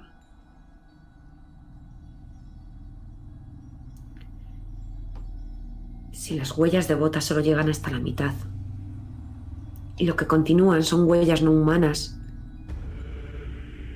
Quizás no sea tan descabellado lo que dices, Francis. Quizás alguien haya traído una ofrenda. Y a través de esa ofrenda, los dioses le hayan concedido convertirse en alguna criatura.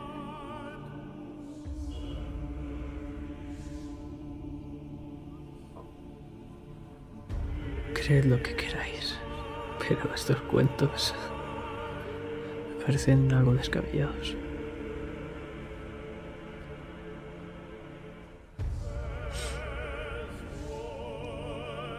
¿Continuamos? Sí.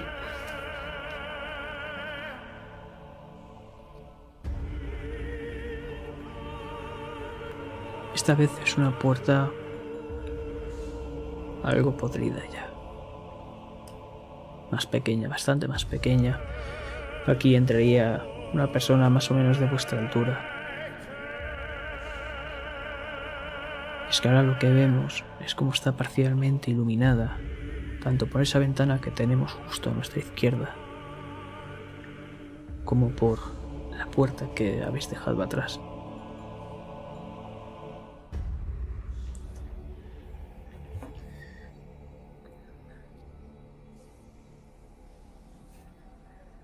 Podemos ver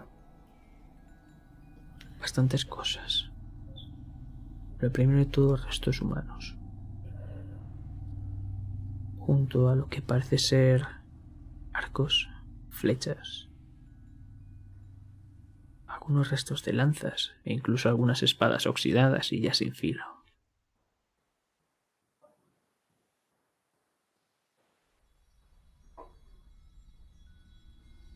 Y es que, viendo el tipo de armas, viendo tipo de construcción de la torre como es, podéis deducir exitosamente que pertenece a la Edad Media esta, esta torre.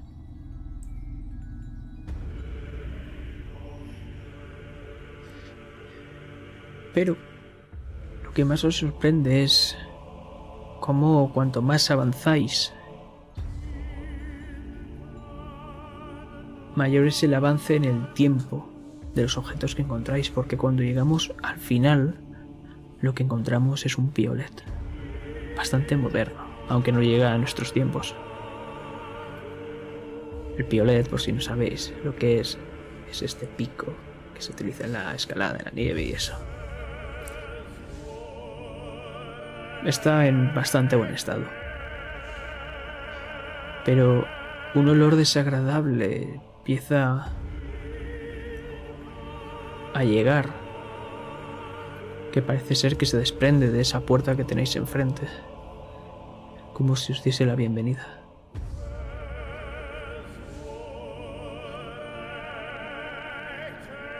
Retroceder no es una opción.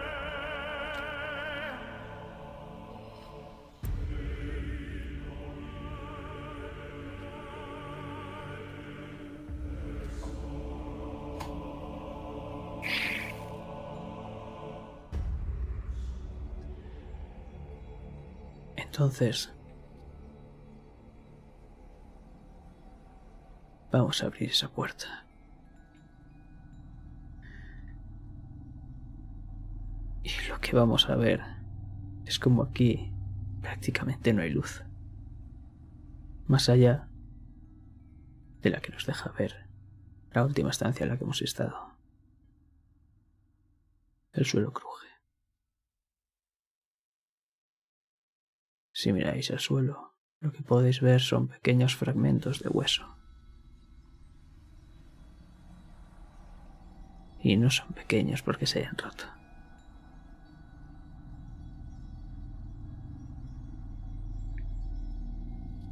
Además, lo que podéis ver es, primero de todo, lo que vamos a poder sentir, oler más bien, es ese olor tan desagradable como se hace muy intenso en esta sala. Y con el resto de muerte y destrucción que hay aquí. Ahora sí, vamos a ver enfrente una puerta. No parece estar cerrada. Con llave, claro. Y justo a vuestra derecha, otra puerta más. Y esta sí que está cerrada con llave.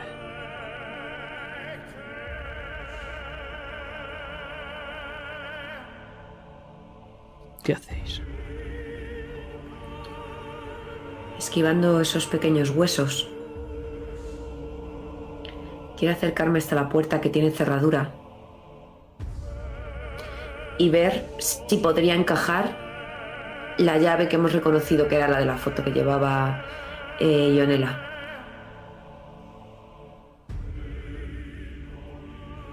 Sí. Liana, en tu caso. O Liana, perdón. Efectivamente es esa. Anne-Marie. Lo que tú me digas. Abre. Me tomo unos segundos para respirar y casi saborear la libertad. Cuando esté a punto de introducirla, me giro hacia Francis. ¿Estás seguro que esto conduce a la libertad?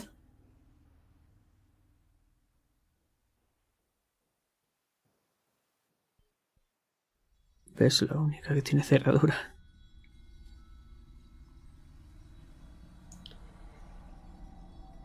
Si hay algo malo tras esa puerta, y todo esto ha sido un plan tuyo para traernos hasta la boca del lobo. Te juro que si muero, te voy a perseguir durante el- lo que te quede de vida. Desearías estar muerto.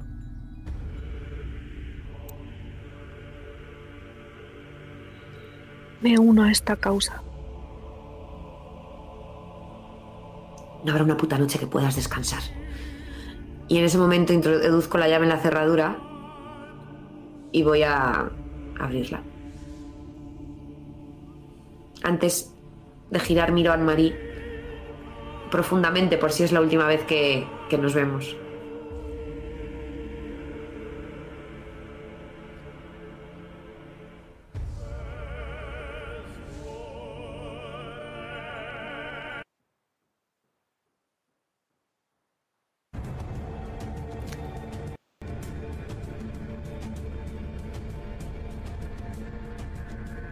Estaba silenciado, puede ser.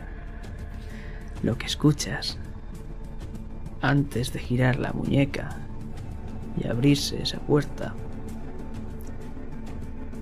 va a ser desde detrás de vosotros.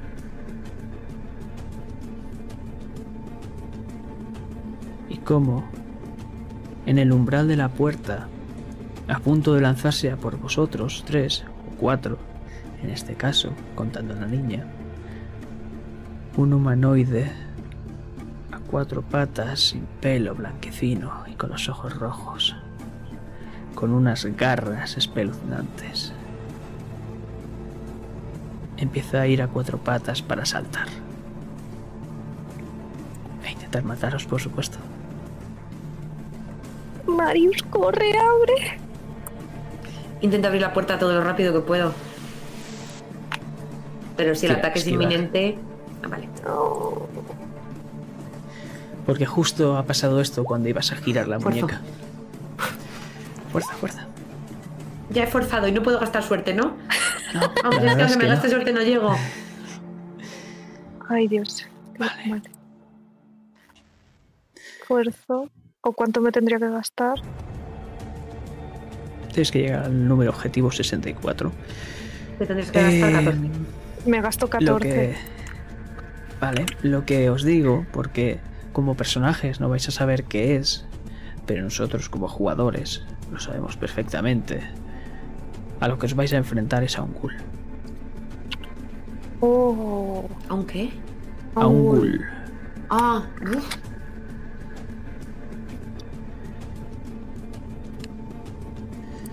Vaya, Vaya. es una pena que te quites nueve puntos de vida. yo, ¿no? ¿Sí? Pues me quedan dos. Vaya.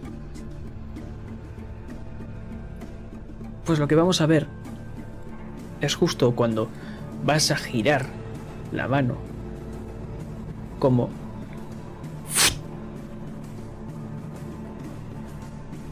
no giras.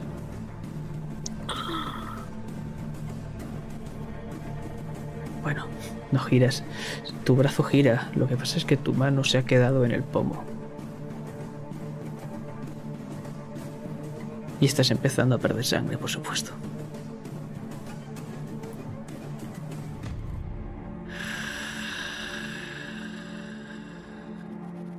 ¿Qué hacéis?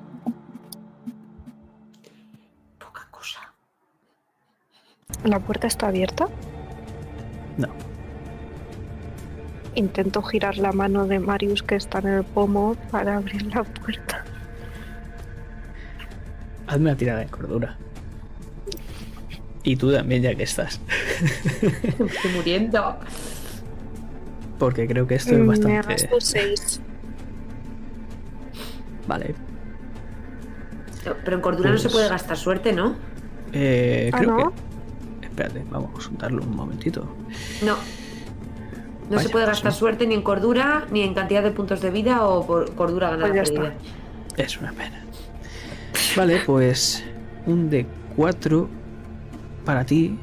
eh, con un 4, Anne-Marie.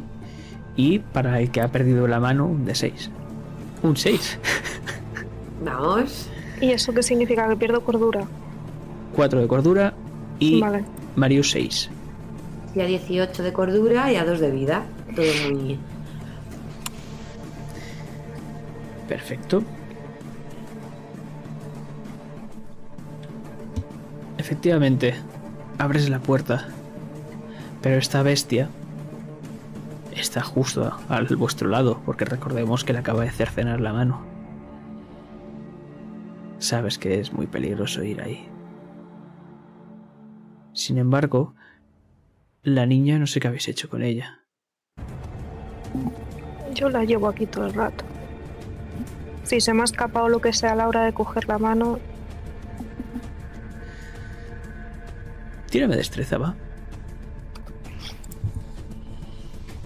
Es dificultad difícil, por cierto.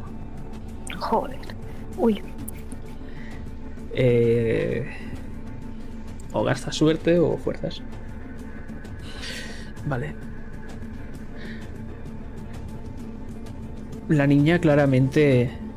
¿Cómo va a acercarse a una mano recién cercenada, no? Se revuelve y se queda justo al lado de Francis, que él con la escopeta apuntando y se queda mirando al ghoul, que no sabe si disparar o cogerla al revés para intentar darle, se queda junto a ella. ¿Qué cojones haces? Dale con el hacha. Yo no escucho lo que me dice. No, el hacha ya no puedo ni sujetarla con las dos manos. Acabo de perder una. Eh, la puerta ya está abierta, imagino. Sí. Anne-Marie podría tener vía de escape. Entonces, lo que hago es. Estoy gritando como un loco por el dolor. por, por todo lo vivido, por la rabia, la frustración de haber estado tan cerca a solo un paso. Estoy perdiendo mucha sangre. Entonces me acuerdo de Sigmund y cómo lo dejamos de cebo para poder huir. Con la mano que me queda, me descuelgo la cámara, se la lanzo por el suelo, deslizándose hasta que llega a los pies de Anne-Marie. Y mientras le grito, ¡Públicalas a mi nombre! Me quiero poner justo delante del ghoul para que me ataque a mí. No, no, no. Yo voy a disparar antes. Porque yo tengo un arma corta. Vale, ¿habíais disparado antes con la pistola? No que yo recuerde. No. No sé si le llegué a pues- pegar un tiro a Sigmund en la pierna para que no se moviese. No lo recuerdo bien. No lo sé, pero sería bastante despreciable por tu parte. Yo creo que solo le dormimos. Contaremos que no se disparó. Tienes en combate, aparte de la pelea, tendrás por ahí algo, creo que era revólver. Entre paréntesis en ataques o en munición tiene que haber un paréntesis. Esos son los disparos que quedan y puedes llegar a hacer si quieres. Vale. Lo que te digo es que Francis al final opta por tirarle la escopeta al ghoul y coger de la mano a la niña. Está muy nerviosa y lo puedes notar en su en su respiración. Te digo, Marius, componte y sal por la puerta. Voy a disparar. Pulso un revólver. Sí. Pues ¿Cuánto vas a disparar? Me cuelas la cabeza. Un puto 100. Vale. Lo te iba a decir si querías disparar más veces, pero con una pifia de 100 me temo que no vas a poder disparar más porque se va a quedar No se puede. Con un 100 nanay. Ah, vale. Críticas y pifios no se pueden repetir. De nada, de nada. Ni suerte ni nada. Por lo que. La bala. Se dispara, eso sí. Pero lo que pasa es que el tambor revienta.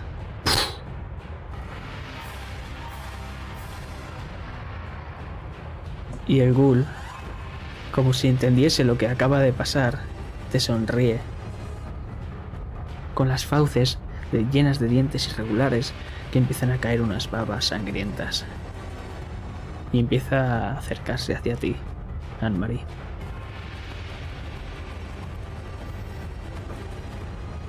Yo es que voy a intentar esquivarle y entrar por la puerta. Es que lo veo tan cerca, el final, tan.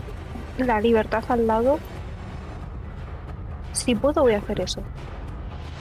Además, le grito al resto: ¡Tenéis que correr hacia la puerta! Lo haces y te giras. Y lo que ves en Francis es una sonrisa. Y te dice... No. Y el ghoul se lanza por ti. Esquivar. Hijo de puta. Hostia Francis puta.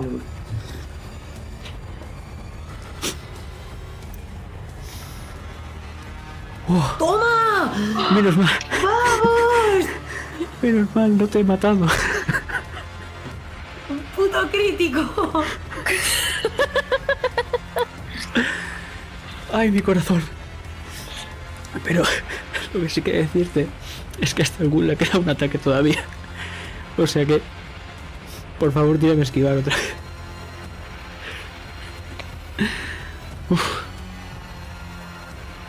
Menos mal. Esquivas. Esquivas ambos golpes. Ha cogido y el primero iba como si fuese una especie de gancho intentando rajarte de las tripas de arriba abajo. Y el siguiente ha intentado ir a por tu corazón para arrancártelo. Pero ¿cómo, cómo te has zafado? Ni siquiera lo sé. He cerrado los ojos y simplemente me he dejado llevar. Tenía tanto miedo que de verdad lo que ha ocurrido es un milagro. Corro hacia la puerta y si está Marius cerca, le intento arrastrar hacia adentro conmigo.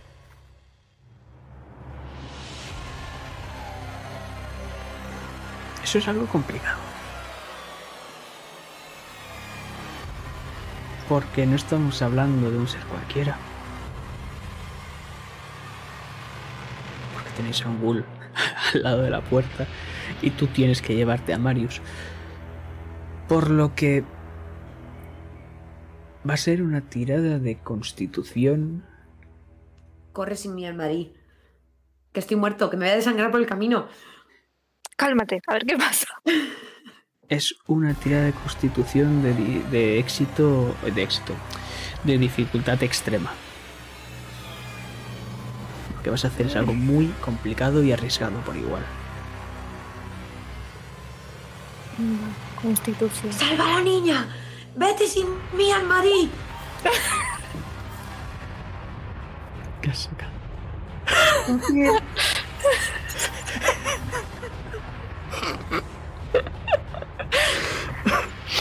¿Cómo sacar dos cienes en, en dos tiradas seguidas? No lo sé. Prácticamente. Lo siento. Eh, eh, ¿Qué pasa? Contadme. Yo, yo ya no sé qué está pasando aquí. Yo, yo- esto se me ha ido totalmente de las manos. Contadme vosotras qué está pasando. Tenía todavía los ojos cerrados por el miedo cuando he esquivado al ghoul. Que no he visto lo que me ha hecho tropezar en el suelo. Y me he caído. Justo al lado de Marius.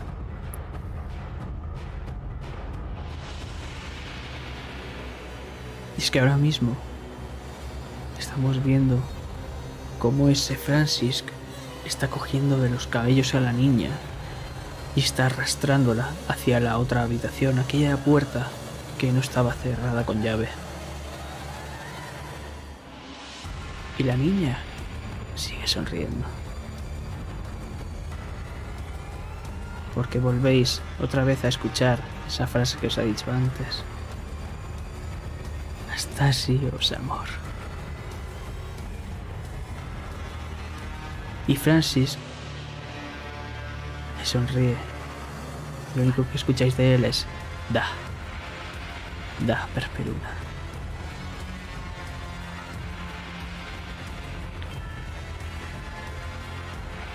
¿Qué haces?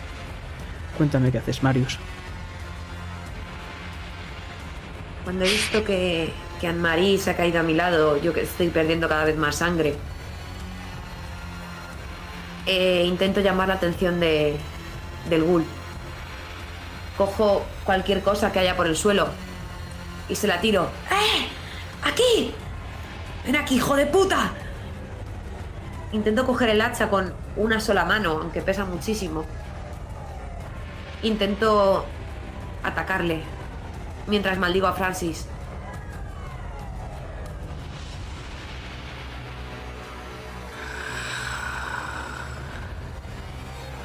Yakul salta por ti.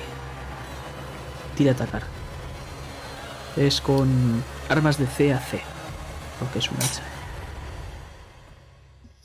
Y el ghoul te va a esquivar. No puedo gastar suerte ni forzar, ¿no? Puedes gastar suerte, sí, forzarlo.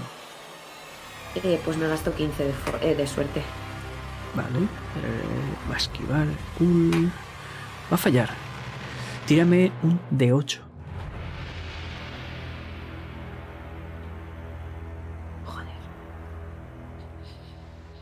Uno. Vaya.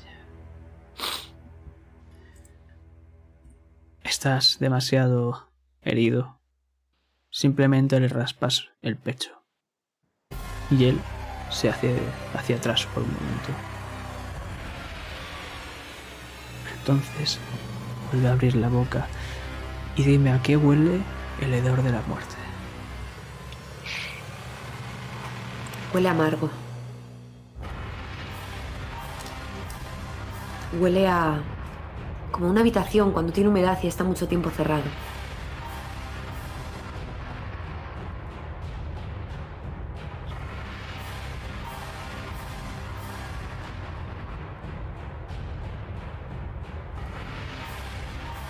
Y dime, dime Anne-Marie, cuando te llega ese hedor, pero no de esa boca, sino de Marius que lo tienes al lado, como estás viendo cómo se está abalanzando. ¿Qué haces tú? Eh, ¿Está la cámara cerca? La ha tirado rodando hacia la puerta y ahora mismo esta ventana que te ha dado Marius es perfecta para escapar. Corro y recojo la, la cámara y grito, lo siento, lo siento. Los dos!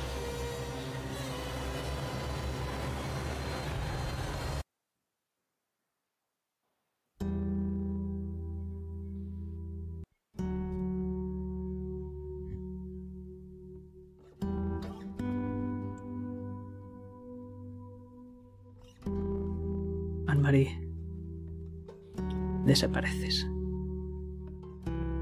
Desapareces en adentrándote en la oscuridad. Pero si te volteas, esa sala que antes estaba completamente oscura, ahora ves de Marius como irradia esa luminosidad blanquecina.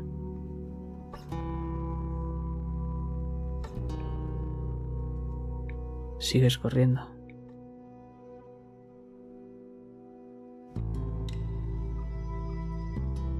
Entonces nos quedamos tú y yo.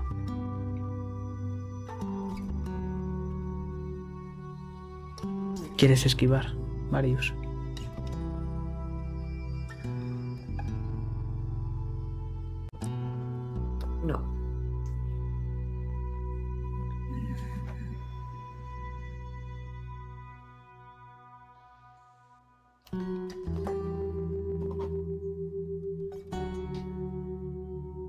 Sabe que eres una presa fácil.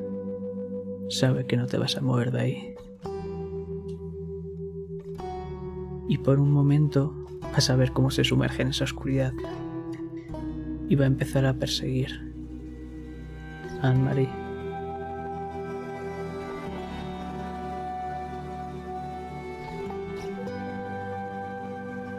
¿Qué es lo último que escuchas, Anne-Marie? De la voz de Marius, que ahora mismo está recorriendo esa oscuridad cavernosa. Hazlo por los dos.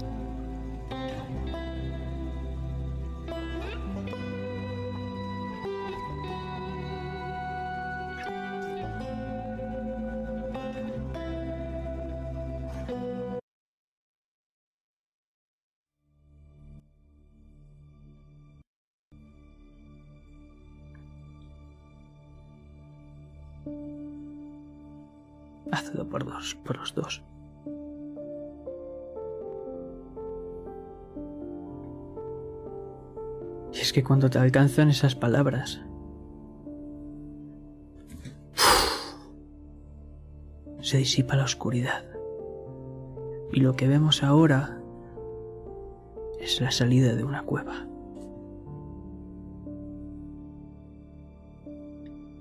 Y justo al frente de, tu- de ti, Anne-Marie, lo que podemos ver a unos cuantos cientos de metros es un pequeño pueblito. Azuga.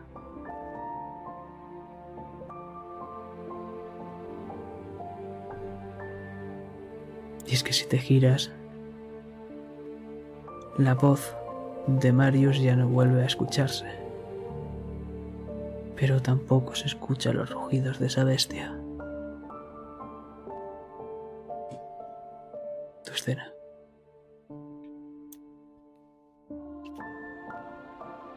Llorando, me dirijo lentamente hacia el pueblo. Y en voz alta, como si estuviera allí Marius, me disculpo todo el rato. Lo siento, Marius, deberíamos haber salido los dos. Tenías razón, no nos podíamos fiar de él. Pero lo voy a publicar, publicaré todo, Marius, te lo prometo. Haremos justicia.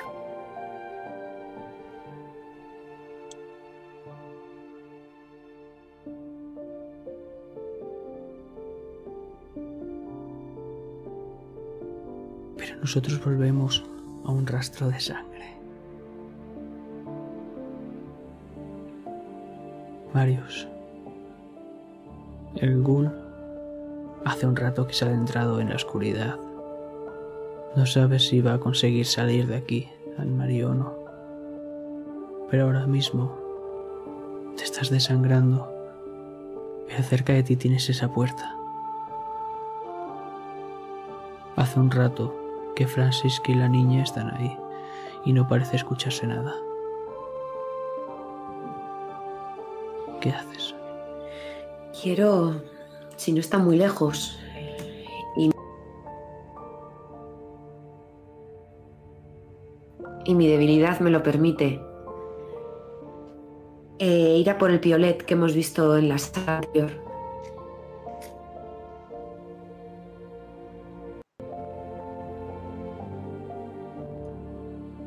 Te arrastras como un gusano, como una babosa incluso, cubierto de sangre. Y tienes ese piolet en tus manos. Quiero entrar en la habitación donde se ha escondido Francis.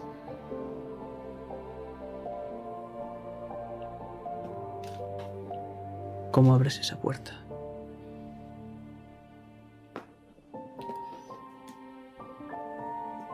La abro con, con la única mano que me queda.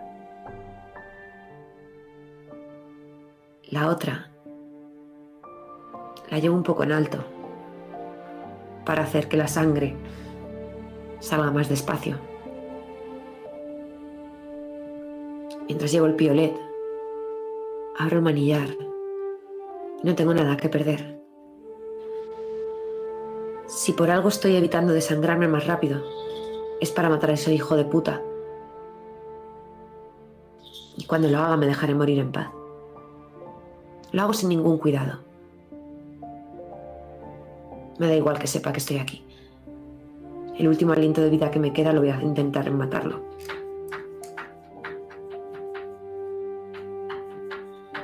Cuando entras, primero que ves es a Perperuna, a Flavia, tumbada en el suelo, con una sonrisa en la cara, destripada. Las entrañas están por fuera. Puedes ver signos de mordiscos.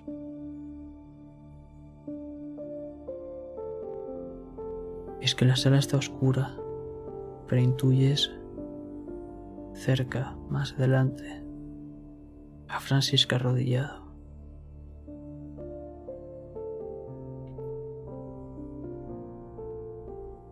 Y es que, mientras te estás adentrando, cada vez puedes ver más y más como él con la boca cubierta de sangre dándote la espalda frente a una silla te dice.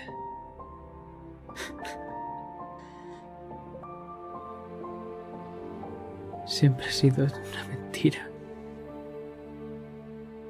No ha valido la pena temerla.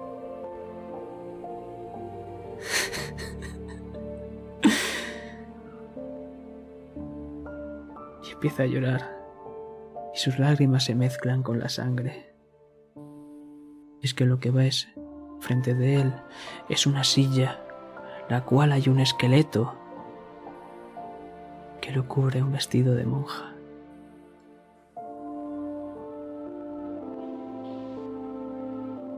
Pero te estás acercando, Marius. ¿Qué haces?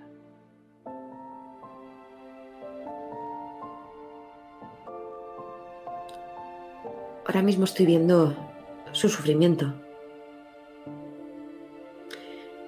Y con la poca lucidez que me queda, estoy debatiendo en si dejarlo seguir sufriendo o acabar con ello. Pero entonces miro a la niña, a Flavia. ¿Y a cuántas más puede hacerles lo mismo para intentar conseguir lo que quiera, que, que quiera? Así que quiero clavarle el piolet a la altura del corazón.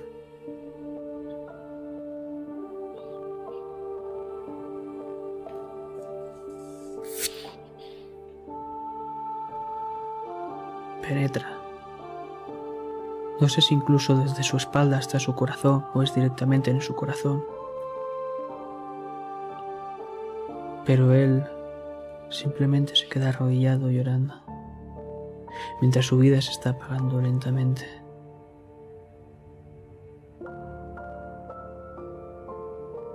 Pero, aún así, sabiendo que has ganado, que has conseguido matar a ese hijo de puta, escuchas el rascar del suelo detrás de ti. Y cuando te vas a girar, te desplomas.